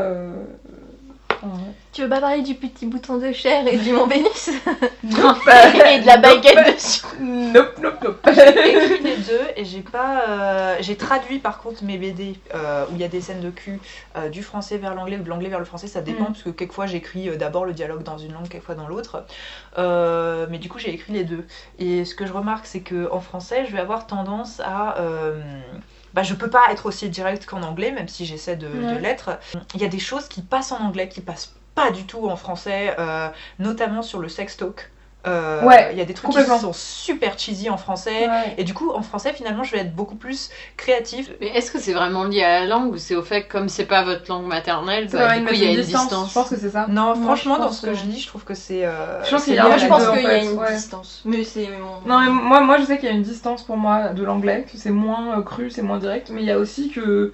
Mais du coup, à force, de fait, je préfère le vocabulaire anglais lié au sexe euh, parce que. euh, Ils ont plus de vocabulaire de toute façon aussi. Il y a plus de vocabulaire, vocabulaire ouais. en anglais, c'est juste un fait. Ils ont 350 000 synonymes pour regarder. Nous Ouais. en français, enfin au bout d'un moment, ils, regardent avec truc, avec truc, avec truc. Enfin rien que pour ça, pour les tensions amoureuses, ils vont avoir beaucoup plus de variété. Euh, ils ont plus euh, de mots, euh, disons simples pour décrire tout ça. Enfin, je dirais pas facile, en tout cas plus simple en anglais, je pense, d'écrire du cul. En français, va falloir trouver des astuces. Et pas forcément parce que j'ai des gènes à être direct, mais parce qu'il y a beaucoup plus de choses qui vont sonner chelou. Et à côté, je sais que, enfin, je lis du coup du M slash M, euh, qui sont souvent des fanfictions réécrites euh, en original. euh, c'est M slash S et Men slash Men, donc c'est des romans mettant en scène des hommes, enfin c'est des, des, des harlequins mais gays. Il y en a beaucoup qui vont imiter un style anglophone en français parce qu'il y a énormément de traductions aussi. Et alors, mais tu tombes sur des trucs d'un cheese abominable. Enfin, franchement, moi ça me sort direct. Je ne veux plus jamais voir de sperme crémeux de ma vie. Genre, ce genre de détails, tu Ah. vois, où t'es comme. En anglais déjà ça passe pas bien, mais en plus, en français c'est- Ouais. c'est c'est pire que tout. T'as la gerbe rien que de lire. Non, quoi. pas- mettez pas d'adjectif des fois. Ouais, calmez-vous sur les adjectifs quoi. Vous savez, c'est c'est pas nécessaire parfois pour qu'on comprenne de quoi vous parlez. À côté, je trouve que c'est aussi intéressant quelquefois d'évoquer l'aspect dégueulasse du sexe, parce que enfin, Ah oui, oui. Oui, oui. Soyons clairs, il y a des trucs. Enfin, mon éditrice m'avait. elle- ah, maintenant, c'est une- un joke entre nous quand euh, elle lit mes scènes, elle est comme. Tu le fais exprès pour m'embêter là. Elle m'avait tiqué sur. C'est un des, le seul truc que j'ai refusé de corriger sur mon premier manuscrit. Elle m'avait dit euh, sexe gluant, c'est pas ouf. Et j'étais comme désolé, un pénis qui mouille, c'est gluant. Je garde. Et du coup, bah, à chaque fois maintenant, je fais au moins une scène de cul où je mets son sexe gluant. Et à chaque fois, elle me fait une petite commentaire genre Je t'ai vu. I see what you did there. Est-ce qu'on ne donnerait pas euh, quelques conseils pour écrire une euh, bonne scène de cul pour les personnes qui, qui en ont écrit, mais aussi si on en lit, euh, on a Oui, sûrement des choses à dire. Pas de sperme crémeux. Par Important. contre, sper- euh, c'est Pas de bouton pénis de rose. gluant. Pénis gluant. Oui, sperme crémeux. Non, bah moi je dirais euh, de pas forcément. Euh, peut y avoir quelques métaphores de temps en temps, enfin voilà, c'est pas forcément un mal, mais euh, non, je dirais, je dirais euh, qu'il faut pas forcément toujours tourner autour du pot sur le vocabulaire et euh, appeler un chat un chat et une chatte une chatte. Ouais, quelquefois tu serres les dents, tu écris bite. Voilà, t'es comme un petit peu Et tu fermes les yeux et ça viendra tout seul si tu connais bien les ça. de ton clavier. ou que ou sexe, enfin. Ouais. Moi, je trouve que parfois il vaut mieux utiliser le mot sexe si Mhm. on hésite sur euh, que, bite, euh, chatte, euh, ce que vous voulez, que ouais, monde Vénus et son, je sais pas quoi là. Bah, il peut y avoir du Oui. sexe très bien écrit avec, et très verbeux, mais technique, moi, juste pour dire techniquement, c'est pas ce qui va me faire bander quoi. Enfin, je suis désolée. Anaïs Nin, j'ai essayé de lire, ça m'a. Enfin, c'est beau, mais je suis comme. Ah oui, Pareil. pareil. Non, c'est- on m'en a, on m'en a filé un, là, Ça- me fait pas. C'est c'est beau, mais par contre, tu vas. Ça fait Ouais. pas fab quoi, c'est chiant. Et puis, euh, comme vous êtes dans des, des, des écrits, il y a moyen d'être un peu créatif quoi. Enfin, Ouais. Après que la, la première scène d'amour soit dans un lit, machin, etc. Mais si vous voulez en rajouter plusieurs dans la, pour euh, euh, ponctuer votre fanfic ou votre histoire hein, de façon générale, c'est bien d'essayer de varier un peu, euh, Mm. que ce soit euh, dans, Ah, dans les les positions lieux, et euh, les actes, mais aussi, Mm. enfin voilà, explorer, enfin profiter du fait que, Ouais, carrément. Que Ouais. c'est écrit pour explorer un peu, quoi, et que ça soit pas toujours la même scène copier-coller en Ouais. fait au fil Aller dans la forêt interdite pour Moi, j'ai j'ai parfois l'impression. Non, mais j'ai parfois l'impression qu'il y a des La tour euh, d'astronomie, la salle sur quand t'as demande. plusieurs scènes de cul, c'est un peu toujours la même position et tu les vois aussi rarement changer de position pendant, pendant l'acte en fait. Enfin, Ah tu oui, vas avoir euh, 15 paragraphes sur euh, ce moment où euh, ils sont dans cette position, ils y vont à fond et c'est super et ça marche très bien. Mais en fait, dans la vie, euh, on, on change de position parce qu'au bout d'un moment, on T'as mal. T'as mal quoi. enfin. mal au bras. Moi, je pense que euh, l'intérêt des fanfics, en tout cas, c'est peut-être pas forcément un conseil, mais je trouve que l'intérêt par rapport au porn pur et dur, c'est aussi que ces scènes de cul s'insèrent dans une narration et disent aussi quelque chose sur la relation des personnages. Et euh, en tout cas, c'est ça qui me plaît. Donc, euh, pour diversifier, en tout cas que le sexe dise quelque chose d'autre, que le sexe aussi dise quelque chose sur la relation. Mm. Et Pour vous interroger sur l'utilité du scène de sexe, quelquefois moi je vais en ellipser effectivement, mais si c'est une scène de sexe clé qui va déclencher un dialogue, qui va déclencher euh, Mm. juste, euh, qui va indiquer que par exemple ils sont assez confortables pour faire ci ou ça, euh, dans mon, bah, une histoire originale, il y a une scène de sexe assez passionnée où ensuite le mec se, se casse et c'est euh, et euh, il y a une détresse après et tout ça mais la le- après il y a eu d'autres scènes de sexe mais ensuite quand ils rebaisent la relation a évolué et du coup ils le font. Et j'ai pas développé ce qui se passe euh, la veille mais j'ai développé la scène de sexe paresseuse du matin qui euh, dure pas très longtemps parce que c'est juste un petit coup quand on se réveille et qu'on est proche et tout ça. Et ça signifiait autre chose en fait. Ça Mm. signifie une évolution de la relation et je trouve que c'est ça qui est euh, que j'ai trouvé dans le médium de la fanfiction et qui est fait l'intérêt des scènes de sexe. Donc euh, si vous l'intégrez dans une grande narration, toujours vous qu'est-ce que ça dit de la relation à ce moment-là, qu'est-ce que et pourquoi l'écrire? Parce que je pense qu'il y a des scènes de sexe utiles et il y a des scènes de sexe pas utiles dont on se passe et dont on se fout. Ensuite, je dirais euh, très très important euh, le dialogue et aussi les onomatopées. Des onomatopées, c'est aussi plus difficile en français. Mais euh, les, les bonnes onomatopées des personnages qui, bah, qui gémissent, qui jouissent, qui... ils ont aussi mille fois plus de mots en anglais pour pour, dire de gémir, pour dire, ouais. Mm. pour dire pleurer, pour dire ça. Enfin, et en français, on en, on en a pas Mm. beaucoup, mais on peut l'exprimer en tout cas avec des onomatopées. Et là, il faut pas hésiter à être créatif sur euh, les, les sons qui vont sortir, quoi. Bah, je sais pas, et tester vous-même, essayez de quels sons je fais quand j'ai un peu de. Ah, moi, je mets zéro onomatopée par contre. Ah c'est- Ah, moi, ça m'excite grave, donc j'en mets, quoi. Enfin, je trouve ça Je super. veux dire, cool. ah, dans, dans, dans l'écrit, pas forcément dans la BD, quoi. dans l'écrit et dans la BD, Dans enfin, les deux. Parce que dans la BD, tu vois, je comprends mieux le, Mais, le truc, mais. euh, mais tu vois, maintenant que j'y pense, c'est vrai que dans les fanfics euh, anglophones, il y a beaucoup d'onomatopées. Et ça ajoute quelque chose. Maintenant, en tant que lectrice, là, je suis en train de réaliser ça. Eh bien, sachez que pour la prochaine que je vais écrire, du coup, je vais me dire, tiens, je vais me poser la question et peut-être je testerai des choses. Petite dédicace à la fin.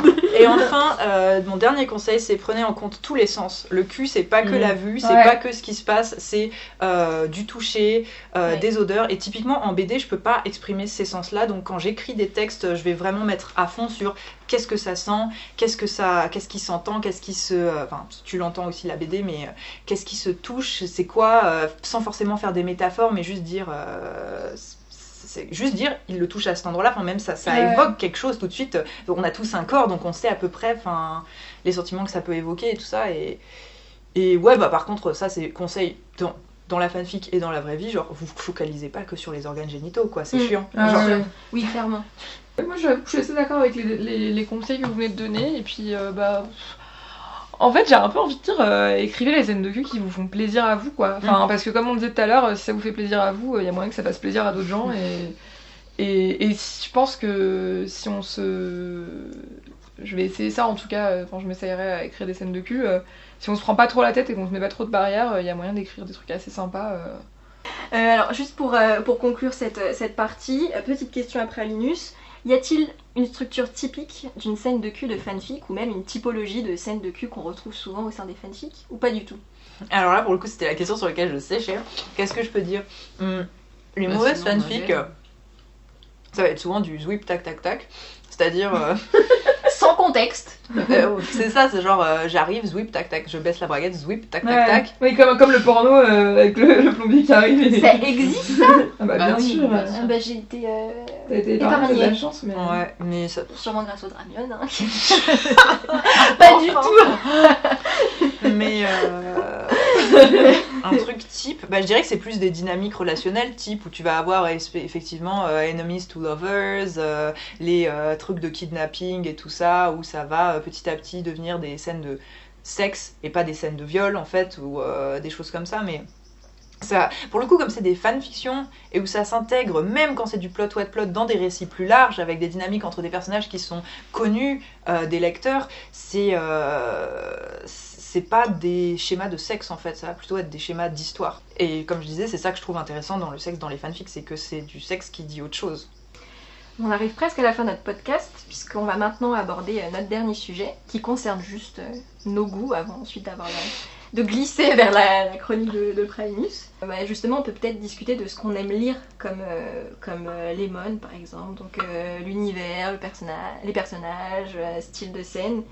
Et est-ce qu'on a des scènes de cul de, fanfiction qui nous ont marqué, si on veut en parler, en temps, autant en positif qu'en négatif? Donc on a déjà tout à l'heure abordé quelques trucs hyper choquants qu'on Ouais, a pu, voilà. Donc euh, non mais On va si pas on- détailler, mais pas- voilà, ouais. si on a besoin, je veux dire, de, en termes de trucs négatifs euh, Mm. qui justement qui ont pu nous marquer, on s'est dit mais c'est pas possible que ce soit sur un site internet. Ou au contraire, si on veut parler juste des trucs euh, comme un été chez les Weasley qui nous a ouvert euh, un éventail de possibilités, euh, eh bien allons-y. Oui, donc bah, ce n'est pas une surprise, je lis beaucoup dans Harry. Non voilà. J'aurais pas deviné. Ce qui est trop cool, c'est qu'il y a Ou encore de- une production. Et, et de façon générale, en fait, le, le, le trope du enemies to lovers, et en fait, euh, dans tous les autres fandoms où j'ai où j'ai lu de la fanfiction, où j'ai produit de la fanfiction, etc., c'est toujours cette dynamique-là, en fait. Euh, que ce soit le Levi euh, Erwin, euh, quand on voit vraiment le tout début avec The Birth of Levi, euh, enfin tout ça. Euh, même euh, j'ai fait du. Enfin, j'ai lu des fanfics Digimon euh, Mad Tai où ils se détestent, pareil au début. T'en as écrit une très bien, toi. Oui, j'en. Chut. Mais elle est pas cool. Il y en a pas beaucoup alors. Ah bah, Euh, Pardon. Mais euh, non, ça va, t'inquiète. Euh, mais voilà, c'est une dynamique globalement qui me plaît et en général, du coup, la scène, la, la scène de sexe concrétise quelque chose dans la relation en fait. Enfin, soit ça va être euh, le- enfin, il y a deux deux typologies, je dirais, dans ce type d'histoire. Soit c'est le truc de tension sexuelle en fait, de Ouais. la haine qui devient de l'amour. Je sais pas où est la crédibilité là-dedans. mais De la haine à l'amour, il n'y a on qu'un la pas. cherche. En vrai, je tiens juste à Mais dire en tout cas, il y a une la- le, le truc de la tension sexuelle. euh, Il y a- y a toutes mes, tous mes némésis euh, de, de ma scolarité, j'avais quand même des rêves érotiques sur eux. Donc il y a quelque Ah. chose que le cerveau, Ah. le cerveau, le cerveau d'accord. Confond en fait les deux. Genre quand tu détestes quelqu'un, Et tu, là, tu- tu es un peu troublé. Et généralement, je me réveillais, j'étais comme non.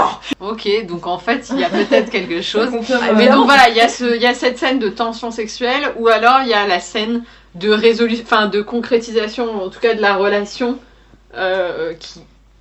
Bah d'ailleurs, des fois, il y a même les deux, en fait. Il y a la première scène où ils se détestent, machin, et après, il y a une séparation et il y a une réunion euh, sur une relation qui est plus Mhm. posée, machin, etc. Donc il y a un peu euh, ces deux trucs-là, quoi.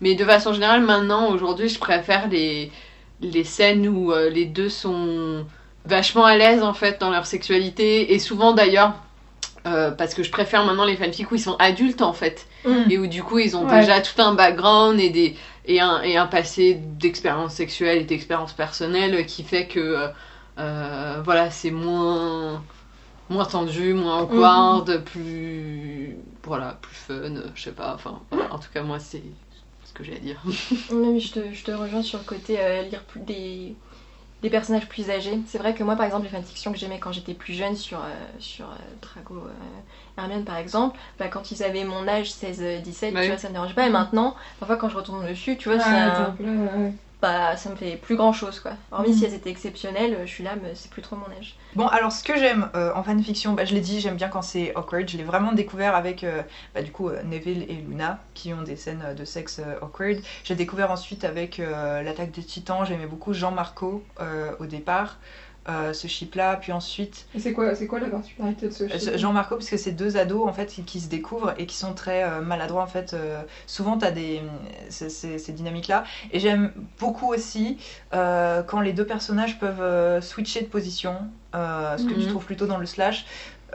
Dans certains d'ailleurs, parce que souvent ils reprennent euh, l'idée euh, bah, ça vient pas du yaoi d'ailleurs, ça vient de, des communautés gays où t'as des tops et des bottoms, euh, et donc de l'hétéronorme aussi. Euh, mais et je trouvais que Neville et Luna étaient un couple très égalitaire de base. Donc pour un couple hétéro, vraiment, on, on sait pas trop qui, qui prend l'autre, quoi. et et d'ailleurs, les, les filles que je lisais d'eux, c'était du frotte. Et j'ai- j'aimais beaucoup le frotte à une époque parce que je trouvais qu'il n'y avait pas de... Qu'est-ce que t'appelles frotte? Frotte, c'est se frotter juste pour Mm. atteindre Ah oui, l'orgasme. d'accord. oui, oui. Euh, et donc ça, t'avais pas, j'associais vraiment la pénétration avec quelque chose de domination parce que c'était décrit comme ça en fait. Parce que je sais Mhm. qu'il y a la possibilité de décrire la pénétration autrement et d'ailleurs plutôt prendre quelque chose en soi aussi, Mhm. euh, qui est euh, une action quoi. Parce que c'est pas du tout euh, être Oui, passif au sexe, c'est pas être passif Bien du sûr. tout. Bah, Mais euh, c'est je- très rare de le trouver décrit comme ça et donc basiquement moi souvent je vais chercher des fanfics où ils vont décrire des rapports non pénétratifs, ce qu'on trouve dans les longues fanfics parce qu'ils vont un peu faire de tout. Et ce que je trouvais notamment dans des euh, premières femmes à la droite entre Jean et Marco ou dans Neville et Luna. Et tu voulais dire quelque chose juste Ouais, non, je disais que. Enfin, c'était un truc que peut-être j'aurais dû dire à- à- avant, mais effectivement, sur le, le truc du pénétrant et du pénétré, ou de la, du pénétrant et de la péné- Enfin, bon, vous avez Mm. compris, au masculin, au féminin, quoi. Euh, essayer de réfléchir au vocabulaire qu'on emploie. Enfin, moi, je sais que c'est un truc que j'essaie vraiment de me poser la question quand je l'ai- quand j'écris maintenant, de euh, d'essayer de compenser un peu le, le truc de euh, bah il, il le prend ou il la prend, euh, il la baise, enfin des, des choses comme ça très avec quelqu'un qui qui, est actif et qui pénètre en gros euh, Ouais. et euh, de compenser avec de accueillir en lui, c'est lui qui m'aspire, enfin tu vois des trucs un peu pour compenser ce truc là quoi. Ok. Sur les chips que j'ai aimés, j'ai aussi. C'est terrible parce que mon chip préféré, du coup, ma relation préférée dans l'attaque des titans, c'est Jean et Armin. Mais du fait que l'un des deux partenaires a un physique très efféminé, euh, tu trouves très rarement des filles où euh, Oui. ça, c'est une dynamique égalitaire. Donc j'ai lu beaucoup plus sur d'autres euh, relations. J'ai lu beaucoup de Levi et Erwin que t'as cité de l'attaque des titans. Où pour le coup, je préférais euh, des filles fleuves où ils faisaient plein de choses euh, différentes. Et où ils vont prendre en compte le fait qu'il y a un des deux personnages qui a une grosse difficulté liée à l'hygiène. Le personnage est décrit d'une certaine façon et va en découler un comportement sexuel. Et notamment sur euh, Levi, il est misophobe. Et du coup, quelle difficulté on a euh, dans sa sexualité quand on est misophobe C'est développé dans pas mal de fanfics et j'ai toujours trouvé ça extrêmement intéressant. C'est quoi misophone Euh, c'est t'as peur des germes et des microbes. D'accord. Ah oui, ah fait, oui, oh là, de- oui, ça, oui. Et c'est. Ça doit avoir des conséquences euh, intéressantes à explorer dans la sexualité. euh. Ouais, et du coup, c'est lié euh, avec leur, les questions d'intimité et de, Ouais. de, de refus d'intimité aussi avec d'autres gens. Enfin, c'est- c'est très intéressant. Il y a des filles euh, très très bien qui développent ça. C'est cool ça, quand les, quand les auteurs de fanfic s'approprient des, des, des traits d'un personnage dans ce cadre-là, je trouve. Enfin, Non, je trouve ça super cool. Pareil, c'est quelquefois où ils vont travailler avec un personnage qui a clairement euh, des, euh, des syndromes post-traumatiques. Qu'est-ce que ça fait au niveau Ouais. sexuel? Moi, j'adore ce genre d'exploration et euh, comment tu étends ce que tu vois dans l'œuvre d'origine. Moi, je suis très canon compliant. C'est genre, on colle au canon parce que c'est l'intérêt de la fanfic pour moi. Je comprends qu'on fasse des univers alternatifs et tout ça, mais je trouve que ça perd un peu d'intérêt. Souvent pour moi, qu'on qu'on déplace les personnages trop ou qu'on les déconnecte trop de ce qu'ils sont dans l'histoire que j'aime. Qu'est-ce que j'aime d'autre? Des relations égalitaires. C'est très très important pour moi euh, que ce soit très égalitaire et même jusque dans les pratiques. Je sais qu'on peut avoir un rôle préféré, évidemment, mais moi, quand je lis, je préfère que ça switch.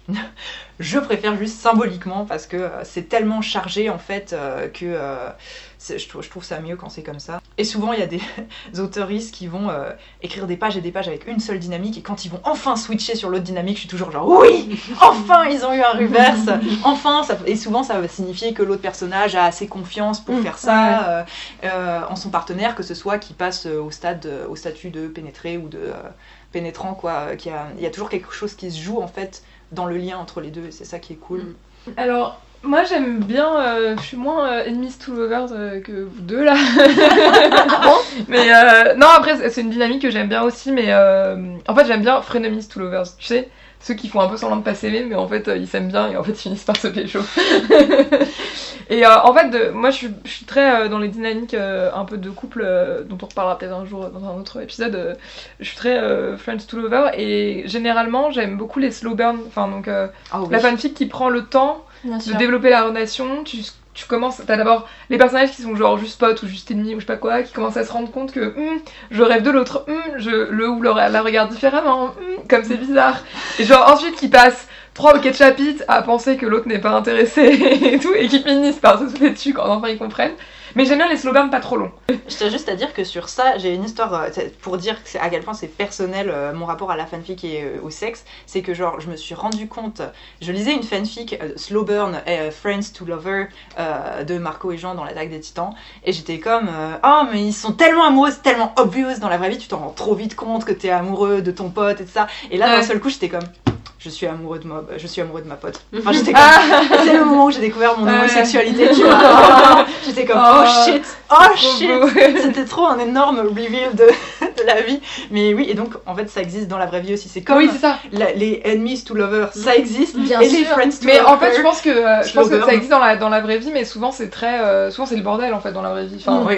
Et, et du coup, dans la fanfic, c'est aussi le bazar et ça va aussi leur prendre plein de temps et il va aussi y avoir du drama. Mais comme tu sais qu'au bout d'un moment, ils vont se retrouver ensemble et qu'ils vont se pécho, alors que dans la vraie vie, tu sais pas toujours, et ben, je trouve ça vachement sympa. Enfin, c'est un truc que j'aime bien quoi. Et j'aime bien quand c'est pas. euh, j'aime bien quand c'est oh, quand c'est long aussi, évidemment, mais, euh, mais j'aime bien aussi la fanfic qui fait euh, 15, euh, 15 chapitres, où vraiment t'as une progression en plusieurs parties et tout. Et, et après, du coup, les scènes de sexe sont d'autant plus cool que t'as tu sais, t'as la tension que tu l'as attendu, quoi, cette putain de scène de sexe. euh, enfin, Tu elle est là. Mais par contre, j'aime pas quand la fanfic s'arrête là. En fait, c'est un truc que Ouais. c'est quand la fanfic euh, qui t'a fait un slow burn et tout s'arrête parce que ça y est, ils ont couché ensemble, c'est fini. Enfin, en Il y a fait, plein de euh, choses à explorer. grave. Et donc Ou voilà, alors il y a, quand ça s'arrête ça. sur du sexe pénétratif comme aboutissement. Oui, c'est ça. C'est enfin genre, euh, oui, par exemple. Ils ont eu trois branlettes, ils ouais. ont, ils ont passé du temps euh, à un peu genre se masturber mutuellement, je sais pas quoi, et à la fin, dernier chapitre, bim, ils, ils couchent ensemble, ça fait des étoiles, euh, orgasme immédiat, et c'est fini Et t'es là, bah elle est où la suite Après, moi j'aime bien. De base, j'étais pas trop slash, depuis que je suis tombée dans, dans le MCU, euh, bah pff, je m'y suis mise. hein. Parce que. Et d'ailleurs, bah, mon ship préféré c'est euh, euh, Captain America et son meilleur ami d'enfance, Bucky Barnes. J'adore. Et en plus, là, dans, leur, dans leur ship, il y a un truc assez chouette qui. Enfin, quand tu le fais à- au truc moderne, où bon, pour le coup, ils ont tous les deux des, des traumas énormes, enfin, des bagages qui font des kilomètres. Et, euh, et c'est vrai que j'aime bien aussi voir cette dynamique de comment euh, tu ré- rétablis la communication. En fait, sur ce chiffre, j'aime bien parce que donc c'est deux personnages dans les films qui sont des amis d'enfance, qui font tout ensemble, qui grandissent ensemble, qui partent, qui se retrouvent à la guerre ensemble. Il y en a un qui meurt pendant la guerre, l'autre qui tombe dans un dans un dans l'Antarctique et qui se fait congeler.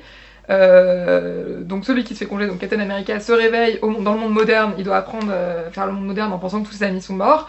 Et là, il y a un méchant un peu mystérieux et il se rend compte qu'en fait, euh, c'est son meilleur ami d'enfance euh, qui a subi un lavage de cerveau horrible. Et en plus, le film, enfin, dans les films, il y a, il y a vraiment. Les deux acteurs sont hyper amis, c'est hyper chargé, euh, enfin, il y a, il y a une super alchimie, quoi. Mhm. Et, euh, et ce que j'aime bien, c'est ces fanfics justement qui jouent sur le côté. euh, bah avant, ils étaient amis, voire un peu plus, et, et il faut qu'ils réapprennent en fait à retourner dans ce type de relation euh, plus qu'amicale et, enfin, et charnelle. Et, et aussi, bah, c'est des mecs qui ont grandi dans les années 20-30, donc euh, dans un contexte où euh, assumer qu'ils étaient homo et Mhm. qu'ils couchaient ensemble, c'était pas le même. Donc c'est des dynamiques que j'aime bien. Bon, à part ça, je suis pas trop trop slash. J'aime beaucoup bah, le girls love, hein, parce que parce que voilà, quand c'est bien écrit et que c'est pas écrit par des mecs, euh, c'est quand même vachement sympa. Et moi, j'avoue, j'ai un petit, euh, j'ai une petite passion pour pour les les threesomes ou les ou le sexe à plusieurs de manière Ah oui, oui, moi aussi. Je pense, oui, c'est- quand même vachement plaisant. Et par contre, euh, je me suis rendu compte en réfléchissant un peu là avant de podcast sur, euh, sur mes goûts que je lisais très peu. Euh, bon, je lis pas mal de threesome où tu vas avoir euh, trois meufs ou, ou deux mecs et une meuf, mais j'ai beaucoup plus de mal avec le deux meufs, un mec parce que pour moi ça, reproduit un peu ce truc de la Bien sexualité lesbienne qui n'est là que pour satisfaire l'homme Mm. hétéro. Enfin, mais enfin voilà, c'est peut-être un truc que j'évite euh, plus ou moins consciemment. J'aime bien quand, euh, quand les personnages parlent et j'aime bien quand euh, pas forcément que ce soit awkward. J'aime bien aussi le sexe euh, instantané et puissant et hyper. euh, Mais j'aime bien le truc aussi. de voilà où tu vois qui, comme je disais bah, dans ma chronique quoi, où tu vois qu'ils galèrent un peu, euh, qu'ils hésitent, qu'ils communiquent. le truc où d'un coup ah, il y a quelqu'un qui fait un bruit bizarre et on rigole. Enfin, en fait, le, voilà, le sexe de la vraie vie dans les fanfics avec des personnages euh, qui, eux, arrivent à se pécho parce que dans la vraie vie, tu n'arrives pas à pécho tes crushs. Et... du coup, voilà, c'est c'est aussi ça. lance un appel. Alors c'est à mon tour. Ouais. Alors il y a des choses qui vous rejoignent et des choses pas du tout. Et il y a des choses où moi je suis très le cliché de la meuf hétéro, euh, bref. Euh, non, alors moi j'ai- j'aime beaucoup Dramion. Naïve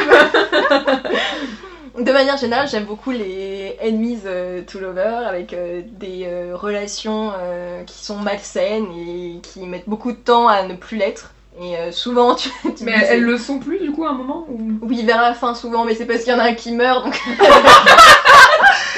Oh En fait, je me suis rendu compte que plus je grandissais, plus j'aime beaucoup. Alors moi, j'aime beaucoup lire des, des fanfictions qui peuvent être très malsaines, voire très toxiques et très Mhm. violentes. Mais s'ils finissent ensemble, genre si la fin est belle, ça me. Enfin, pour moi, la fin doit être aussi euh, dark que Ouais, le que reste. le- ouais. Et euh, j'ai beaucoup de mal si ça se termine bien et s'ils sont en phase. Non, faut que voilà, enfin, faut qu'il y en ait un qui meurt et euh, le méchant idéalement. Euh, mais sinon, de, donc euh, j'ai beaucoup lu de, de Dramion, beaucoup d'histoires avec Hermione de manière générale avec des serpentards, donc dont on connaissait même pas vraiment les histoires, genre Note, ce genre de trucs. Euh, J'en ai aussi lu euh, parfois où elle était genre avec euh, Charlie Weasley, ce genre de personnes Ah ouais, hyper éloignées. Ouais. Parce que j'ai un petit côté bourru à Charlie, Mm. donc Ouais, et puis un petit côté plus âgé, un peu. c'est ça. J'aime beaucoup aussi les histoires où forcément il y a des mecs beaucoup plus âgés avec, avec Hermione. Mais euh, genre vraiment, enfin, j'ai déjà eu des trucs genre Lucius et Hermione, ce Ah. genre de trucs. Bah ouais, je Ouais, sais. Sirius et Hermione. Il y a eu Sirius un gros Hermione. truc sur euh, Mais, euh, Snape et Hermione. Ouais, Ouais, mais j'aime pas. c'est un gros truc, mais moi j'aime pas. pas. ouais. Sirius Hermione, j'aime bien, mais Snape Hermione, j'ai vraiment du mal. quoi. Ouais, mais Sirius, il est, il est gentil, tu vois, il est un peu Ouais. sombre, mais euh, Lucius, il est pas gentil. C'est pour ça que Ouais, j'aime bien. Et j'aime beaucoup, beaucoup, beaucoup, beaucoup Scabior et Hermione. Mais Oui, genre à bah cause oui. du film. Euh, il y a eu plein de gens. Scabior, hein. c'est celui, tu sais, qu'on on le voit, on il est à peine dans les livres, mais on le voit dans les films, c'est celui qui sent son parfum, qui est un des euh, Ah. Snatchers, je sais pas vachement, les vachement sexy avec ses. Avec ses Mais c'est ça, en fait, non l'acteur qui le jouait, je crois, était très sexy. Je me souviens, Ouais. il y avait plein Il est de. extrêmement sexy et ce de- truc qui sente son parfum et qu'il la voit pas et qu'il a une obsession avec elle, moi ça m'a Oui, bah, beaucoup c'est un départ de fanfic. euh, c'est par ça, et donc il y en a beaucoup que j'aime beaucoup. Bah, il y en a beaucoup de fanfics sur eux que j'aime beaucoup lire. Alors, je lis donc euh, surtout sur euh, Harry Potter et beaucoup avec euh, Hermione comme personnage principal. Mais hormis ça, le, le seul couple, on va dire, que je lis, c'est Buffy et Spike, que j'aime Mm. beaucoup, beaucoup. Ouais. J'adore lire des, des fanfictions sur eux. Et pour le coup, mais c'est, je pense, quand lis des fanfics. et donc j'en avais lu, j'avais dit dans le, notre premier épisode que j'en lisais par exemple sur euh, Bess et Rio de, de Good Girls. Et ben eux pour le coup, euh, donc tous les autres univers de d'œuvres que je lis, c'est ça se passe bien dans l'univers et tout. Mhm. Eux c'est tout le temps de l'univers alternatif. Ah oui, j'ai eu ça. ouais, Ils sont jamais, euh, Mhm. genre c'est jamais une tueuse de vampires et Ouais. lui c'est jamais. euh, donc ça n'explore que la dynamique de leur. Voilà, c'est ça. relation. Ils gardent les mêmes traits de caractère, Ouais. ils gardent la même manière de parler. Spike, c'est le même genre de petite réplique sarcastique et, et la manière dont il, dont il parlait dans la série. Euh, physiquement, forcément, c'est toujours Buffy Spike, hein. Mhm. mais euh, voilà. Et sinon, c'est de l'alternative univers, mais total. Plus j'ai grandi, plus moi j'aimais quand c'était des trucs d'art qui étaient assez euh, violents et où vraiment, enfin, c'est des trucs, c'est pour ça que je veux pas les partager parce que, enfin, Ouais. c'est un score quoi. Mais euh, parce que, enfin voilà, je suis une grande fille maintenant donc je peux les lire, mais les premières fois que je les ai lus c'était impossible. Et puis après tu, tu grandis Mm. et puis voilà. Euh, donc oui, moi je suis plus ça et où vraiment pour le coup où il y a des clairement donc des jeux de domination. Donc voilà, donc, donc moi je vais pas en partager de fanfic comme ça. Mais si vous, il y avait des. Je suis en train d'en chercher. Il y a des fanfics que vous avez envie de partager et qui sont pas. Ah, je sais pas, si j'en ai juste une où il y a des- du lemon et qui pour le coup est pas du tout dans ce genre de schéma, c'était les Morgols sur. euh, Ah oui. Oh HP Dieu, euh, fanfiction où il y a du- des scènes de cul, même si l'histoire est pas de base que sur ça, entre Drago et, et Hermione, qui était cool dans mes souvenirs. Mais ça Elle est, fait ouais, elle est assez des cette années- lu, mais Ouais. elle était assez des années que je l'ai pas lu, ouais. et ça fait une des premières que j'ai lues. Et c'est sympa. Drago est un peu le mec cynique, forcément machin, mais c'est Comment sympa. ça s'appelle, t'as dit? Euh, les Morgols. J'aime bien. Et bien ouais. sûr, j'adore le slow burn, le slow burn, mais euh, genre qui mettent un temps fou. Ouais, et non, où mais, en euh, fait, il y a les différentes euh, étapes ouais. du cul, c'est-à-dire qu'au bout de 15 chapitres, genre, euh, ils vont ils s'embrasser, puis 15 autres chapitres, ça y est, ils commencent à la doigter, puis 15 chapitres Ouais. après, tu vois. enfin. Puis après, après, il y a le moment où ils arrivent à, finir par s'avouer qu'ils s'aiment bien et c'est pas ça. que du cul. Enfin, Par contre, moi, une fois que les personnages se sont dit qu'ils s'aimaient et tout, j'aime bien que ça s'abrèche, tu vois. ouais. Moi, Ouais. une fois que. Mais ça, tu vois, t'en il y a avais tout déjà parlé, je crois, la dernière fois. ouais. Ils se disent qu'ils s'aiment, allez, 5 chapitres après, on a fini. Ouais, mais pas la non fin plus du, pas la fin du chapitre. Tu vas jouer. En fait, ça me saoule les fanfics qui se terminent sur euh, Un explosion d'orgasme, le premier, un et coït, puis voilà. orgasme, je t'aime, euh, bisous, tu vois. Ah enfin, non, c'est trop Plus euh, petit épisode ou euh, plutôt, plutôt petit épilogue et dans 10 ans ils ont un bébé, euh, Oui. trois chiens, Non, non, machin. ça, Enfin, c'est- ça, je disais ça quand j'avais 15 ans et je savais déjà que c'était nul, donc. Donc moi j'ai deux fanfics que je peux conseiller. Alors la première, alors elle est pas forcément parfaite et tout, mais je sais que c'est une fanfic que j'aime bien relire. Une fanfic d'Harry qui a beaucoup de cul dedans. C'est pas que du cul, c'est pour ça que je la relis souvent. euh, Enfin, il y a une histoire et tout. euh, il y a les... Harry et Drago sont attrapeurs. euh, oui. un en France et l'autre euh, en Angleterre, comme souvent, et puis ils se retrouvent pour la Coupe du Monde de Quidditch, enfin un plot de base, enfin je veux dire, j'ai envie de dire. Et, euh, et donc c'est Attrape ce vif d'or. Euh, eh oui, ça s'appelle comme ça, ouais. C'est traduit par Kuroi Sekai. J'avais proposé une fanfic traduite par cet auteur d'ailleurs la, la fois dernière. euh, qui est à la base écrite par Elena Dax. Elle est en espagnol, si je me souviens bien à la base. Et donc euh, voilà, il y a plusieurs scènes de sexe euh, qui sont plutôt sympas. Et justement, où ils sont sur un pied d'égalité, il y a beaucoup de switch. Il y a pas mal d'utilisation de la magie. Et ça, j'aime Mhm. bien en général, enfin, dans des fanfics Harry Potter, que, le, enfin, que, que leur sexe ait des ajouts magiques, que ce soit par des objets ou par des sorts, etc. Autre que le sort contraceptif, je veux dire.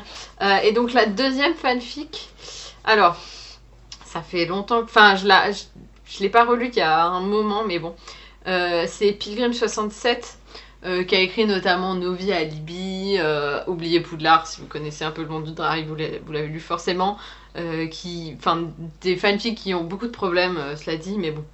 Euh, Il y a un OS qui s'appelle L'arrangement et c'est un trisome euh, Harry, Draco et Isadora qui est la femme de Draco. Mhm. Euh, et qui est plutôt cool et qui est du point de vue de la nana du coup de sa femme qui en fait enfin toute l'histoire en gros en fait c'est un truc à côté de la fanfic euh, principale et, euh, et en gros c'est Harry et Drago qui euh, parce que leurs fils euh, sont amis se rapprochent etc et en gros c'est la femme de Draco qui voit son mari retomber amoureux euh, enfin qu'il a toujours plus ou moins été, enfin il y a toute une histoire comme ça, et donc elle les voit être ensemble, et puis en fait au final elle finit par être intégrée à leur couple.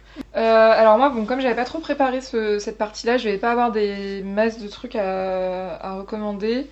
Comme, comme je disais, j'en lis souvent sur un peu le même schéma, donc en fait je les confonds un peu en vrai. Enfin, Oui. et, et en fait celles dont je voulais me souvenir, c'est plus pour des histoires en particulier, c'est moins pour les scènes de cul euh, spécifiques. Après, il y a deux trois fanfics euh, que j'ai dans un dossier parce que je sais que elles sont cool euh, pour ces moments-là. Mais euh, en fait, du coup, moi ça marche pas mal par auteur. Il y a des, des auteurs, autrices surtout de fanfics dont je sais que ce qu'elles écrivent ça me plaît. Et bah, comme je parlais du Snowburn, justement, là, en regardant dans mes favoris sur AO3, euh, il y a euh, Anno GT, donc ça s'écrit A-N-O-G-E-T-E. Euh, elle écrit surtout pour. euh, Enfin, elle écrit quasiment que dans le fandom euh, MCU, donc Marvel. Mais apparemment, elle fait aussi du RPF euh, pour le hockey, le hockey masculin. donc voilà. Et euh, c'est souvent. euh, Enfin, je crois que c'est plutôt, plutôt hétéro. Mais en fait, c'est vraiment du très très bon slow burn. C'est typiquement les fanfics dont je parlais. Alors parfois ça va faire 30 chapitres, parfois 10. Euh, ce qui est cool, c'est qu'elle euh, elle ne publie ses fanfics que quand elle les a finis d'écrire. Et, euh, et en fait, ce que j'aime bien, justement, avec euh, donc Anno GT, elle s'appelle, ce qui est cool, c'est que elle fait vraiment ce qu'on disait, c'est-à-dire le sexe vient finalement assez tôt dans la fanfic, c'est pas à la toute fin, mais ensuite il y a des rebondissements, enfin la relation ne se termine pas dès la première relation sexuelle. Et c'est ça que j'aime bien avec ces fanfics. Et souvent, c'est des trucs, euh, tu peux pas t'arrêter, quoi. Genre, tu la lis, tu la lis. Et, et les sexe sont, sont hyper cool. Et après, bah, comme je parlais de, de Threesome et que c'est celle que j'ai vue là euh, sous mes yeux. euh, donc, pareil, comme je disais, moi, c'est souvent euh, des fanfics, c'est ça que j'ai pas dit dans mes goûts, mais je lis aussi du, du PVP, juste Mm. pas en wizard plot comme ça, mais j'aime bien les, le sexe qui s'intègre dans une grande histoire. Et donc, il y a une fanfic Marvel qui s'appelle The Long Way Around, qui est très longue. Euh, c'est euh, en fait c'est un peu un univers alternatif dans lequel ce personnage de Darcy Lewis euh, aurait grandi dans les années 30 Euh, et en fait ça, ça mêle des histoires de l'univers Marvel des comics. Donc elle, elle c'est une mutante Mhm. qui, qui se rend compte qu'elle peut pas être blessée et qu'elle vit très longtemps. Elle, rencontre Bucky Barnes et, et Steve Rogers. Ils se retrouvent sur le front ensemble. Elle est infirmière ils sont soldats. Ils entrent tous les trois dans une relation amoureuse et les scènes de sexe sont vraiment méga cool Ensuite, tragédie totale, parce qu'en fait, bah, les deux meurent pendant la guerre. Mm. Et du coup, là, ce qui est cool, c'est qu'il y a eu une suite, euh, dont j'ai pas le nom là sous les yeux, mais euh, où c'est elle euh, à travers les décennies, parce que comme elle Ok. vieillit pas, elle continue de. Mmh. Donc bon, pour l'instant, il n'y a plus trop de sexe là, dans la partie où j'en suis actuellement, mais c'est pour ça, c'est des très bonnes scènes de sexe, et en même temps, c'est aussi une très très bonne histoire temporelle, où on Mm. traverse les siècles et tout, et avec des histoires de mutants, et en cool. plus, euh, en plus, ça fait intervenir des personnages de tout l'univers Marvel, genre il y a Wolverine à un moment qu'elle croise, euh, enfin... et puis c'est très documenté. C'est très documentaire à chaque chapitre. euh, L'autrice euh, met des liens vers euh, ce qui lui a permis de se documenter sur cette période, euh, tout ça. C'est enfin, cool. C'est du bon Donc voilà, c'est ouais, c'est une super fan- fanfic et euh, les scènes euh, de cul sont chouettes. En fait, je viens de me rendre compte que je me suis trompée dans le titre de la fanfic que j'ai donné, celle euh, l'histoire temporelle et tout. Elle s'appelle pas du tout comme ça, ça c'est une autre fanfic qui est cool aussi, mais euh, j'ai confondu les résumés. Donc celle dont je parlais avec euh, Darcy qui est une mutante euh, pendant plusieurs décennies, c'est euh, The Pil- Pilgrim's Soul, donc euh, l'âme du pèlerin ou de la pèlerine. C'est par Jazz Chap et c'est sur euh, AO3 et de toute façon on mettra les liens voilà. Mais donc c'était pas euh, enfin The Long Way Around est très bien mais c'était pas celle-là dont je parlais. Du coup, j'ai ma liste de Fab Material. Alors, euh, pour mes recommandations, alors si vous aimez les trucs hétéros euh, et mignons et awkward, euh, ma Neville Luna qui a changé ma vie, elle est toujours en ligne, elle est sur fanfiction.net. Ça s'appelle The. C'est en anglais, tout ce que je vais recommander est en anglais par contre. The Way You Do That Thing You Do de Swiss Miss 1. Et du coup, c'est genre euh, après la bataille de Poudlard. C'était juste après le film, il y a eu une petite vague de Neville Luna parce que dans le dernier film, ils sous-entendaient qu'ils allaient peut-être finir ensemble. Et, t'as, euh, et, et pour le coup, les acteurs étaient comme ouais, leurs personnages, ils ont une histoire et puis après ils ont rompu. Et je trouve que c'est cool qu'il y ait pour une fois une histoire où ils finissent pas ensemble. ouais. Ah oui. Mais du coup, euh, pourtant, moi je trouve qu'ils. Parmi tous les personnages qui se mettent ensemble au lycée dans Harry Potter, c'est les seuls qui auraient une chance, ces deux-là, mais bref. Et en fait, euh, Luna va voir Neville et puis euh, bah, euh, ils, ils font des trucs. C'est du frotte. Il a son pantalon de pyjama, un détail que je trouve adorable. Il jouit dans son pantalon de pyjama, je trouve ça trop cute. voilà. Et c'est super naturel. Elle lui dit, enfin, ils se, ils se praise l'un l'autre en disant qu'ils aiment bien ce qui se passe et tout ça. Lui, il est super hésitant et maladroit et c'est très très très mignon. Et, euh, et puis il y a, il y a deux trucs qui font rire dans cette fixe. C'est- Il y a Samus qui passe, euh, qui est comme oh oups pardon et elle fait tu veux venir? Et je trouve c'est super Luna d'être Ouais, comme ça. Je suis totalement d'accord. Grave, grave. Et, elle dit Neville, est-ce que ça t'intéresse? S'il vient et Neville, il fait non. elle est comme ok, bah désolé. Euh, et puis à la fin, ils, sont, euh, ils prennent une douche ensemble. Tellement Luna. Et elle est comme, mais oui, elle est trop cool sexuellement cette meuf. Ils prennent une douche ensemble et elle est comme, ah, mais je comprends pourquoi on porte des vêtements. Sinon, on aurait tout le temps envie de niquer, tu vois. C'est la meilleure réplique. En vrai, cette fille est super in caractère, elle est trop bien. Alors, un Jean Marco euh, très choupi une première fois où ils sont euh, maladroits, ils se sautent dessus et Jean est un peu égoïste, euh, ce que je trouve assez. euh, il est tout à son plaisir et l'autre doit lui rappeler non mais touche-moi aussi parce que sinon c'est pas drôle. Et donc c'est de la branlette mutuelle. Ça s'appelle Tension euh, de Marco Sleeping et c'est sur euh, fanfiction.net aussi. Euh, une sur l'attaque des titans et une sur Gundam Wing qui sont des formidables fap matériels parce qu'il y a plein de chapitres de cul. Il y, a, une scène de cul à chaque chapitre. J'ai It Shows Titan de euh, Mark Schott ou je sais pas quoi c'est sur Archives of Our Own et sur fanfic.net c'est du Levi Erwin dans l'attaque des titans Faut que je la lise celle-là, mais. et il y a du cul tout le temps. Ils font du cul tout le temps, mais si c'est et il parle justement de la misophobie euh, de Levi et comment c'est dur pour lui. De... Et il y a toute cette question de l'intimité, de la confiance, euh, et euh, il y a la scène de sexe de rupture la plus triste au monde où t'es comme Am I horny or am I sad? Tu sais pas, c'est trop déchirant parce qu'il n'arrive pas à baiser parce qu'il est trop triste vu que c'est la dernière fois et c'est super déprimant, mais c'est trop beau aussi. Ça, c'est du bon cul. Euh... Parce que c'est déprimant. pas que parce que c'est intense.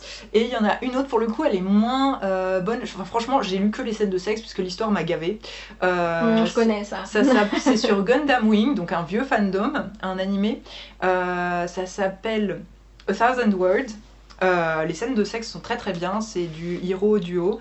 Et euh, des scènes de sexe très diverses. Et à la base, il commence en mode euh, Hey, on n'a pas de partenaire, on est potes, on s'entend bien, je te trouve pas mal. Et si on faisait du cul juste entre amis et évidemment, les, des sentiments vont se développer à partir de ça. Et du coup, chaque scène de sexe, c'est aussi une évolution. Genre, qu'est-ce que, euh, qu'est-ce qui va céder entre eux Et au final, l'aboutissement, une de leurs dernières scènes de sexe, c'est qu'ils commencent à s'embrasser, ce qui ne se faisait pas avant. Et c'est très, Ah, c'est- c'est oui. très choupi aussi.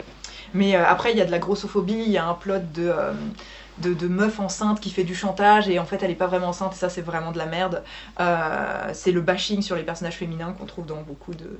Le Mhm. bashing, c'est qu'on Mhm. on se défoule sur un perso Mhm. féminin pour mettre deux mecs ensemble. Et sinon, je vais recommander mes fanfics qui ont du cul et qui sont cool.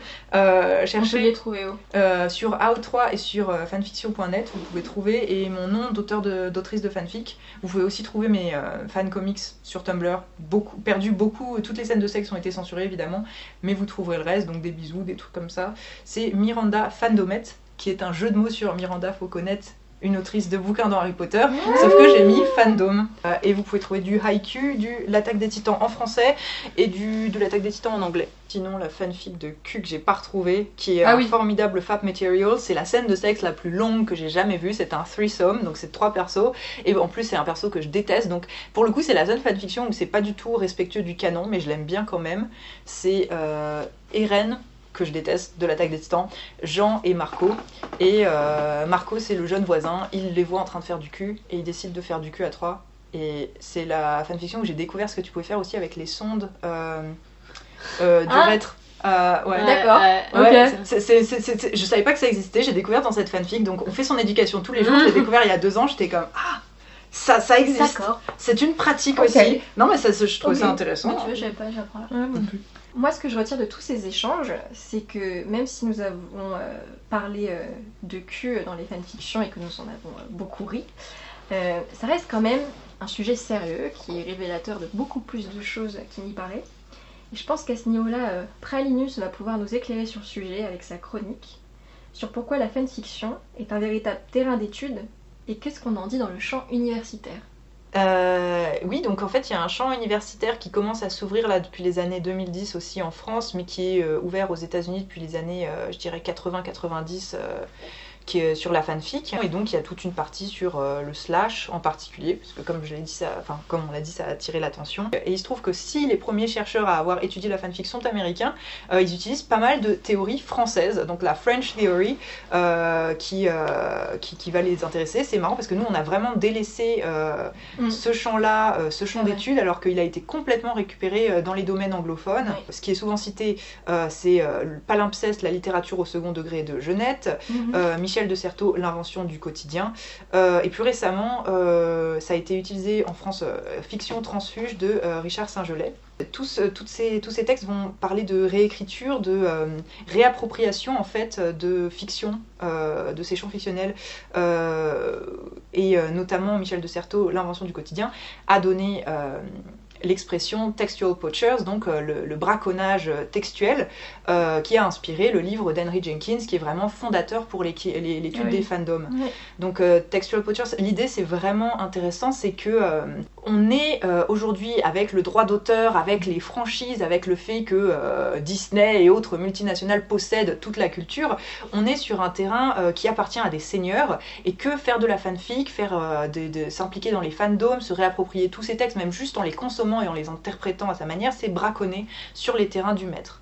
Donc c'est euh, cette idée-là qui est euh, reprise et développée euh, chez Henry Jenkins, qui pour le coup va plutôt parler des pratiques de fans, mais je pense qu'on peut l'appliquer à juste la consommation Mhm. de fans en général, parce que on, on réceptionne, il y a autant d'œuvres que de réception d'œuvres en fait. On va tous la réécrire en l'appréciant, on va tous y projeter des choses personnelles. Donc ensuite sur les textes fondateurs d'études de fanfiction, il y a euh, Motion, Women Tactics and Technology de Constance Penley, qui parle de, euh, du fait que les femmes se réapproprient euh, dans les années 70-80 euh, des technologies pour fonder le- leur fandom, en fait, notamment sur le fandom Star Trek, qui vont imprimer des choses, qui vont euh, développer des modes de communication de cette façon-là, autour du fandom, et développer un savoir collectif aussi.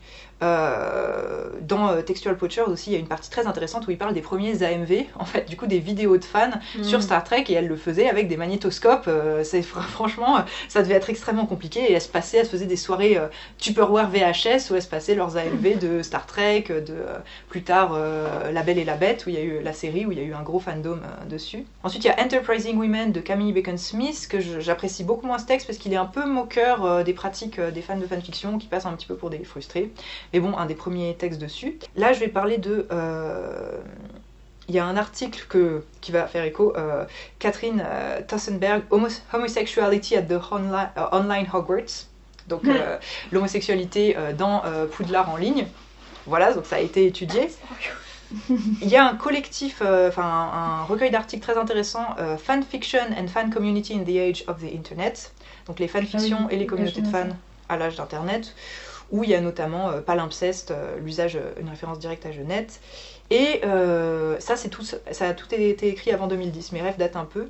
The Democratic Genre de Shinak Pug, qui est très intéressant juste dans son titre, parce que démocratique, ça veut dire c'est accessible à tous, et c'est cette idée que la fanfiction serait le genre accessible. Mhm. Après, c'est à relativiser, elle le dit quand Mhm. même, généralement, les autrices de fanfiction, c'est quand même classe supérieure, ou en tout cas, c'est classe éduquée. C'est pas. euh, Mhm.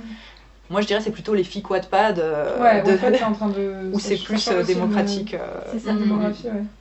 alors ensuite, on va passer à ce qui s'est fait en France, et ça bouge en ce moment. Donc euh, il y a Mélanie Bourda et Arne- euh, Arnaud Alessandrin qui euh, se sont mis ensemble sur un article dans euh, le collectif Fan Studies et Gender Studies où ils parlent de fanfiction et ils étudient pas mal les fandoms. J'avais assisté à une présentation de Mélanie Bourda aux assises de la pop Ouais. euh, culture où elle avait parlé de la réception de The 100 de la série The Hundred et Ouais. notamment de la mort d'un des, Mm. d'un des personnages dans un couple de lesbiennes. Euh, Il y a Hélène Breda qui parle pas mal de fandom, de fan art, euh, de réception de fans.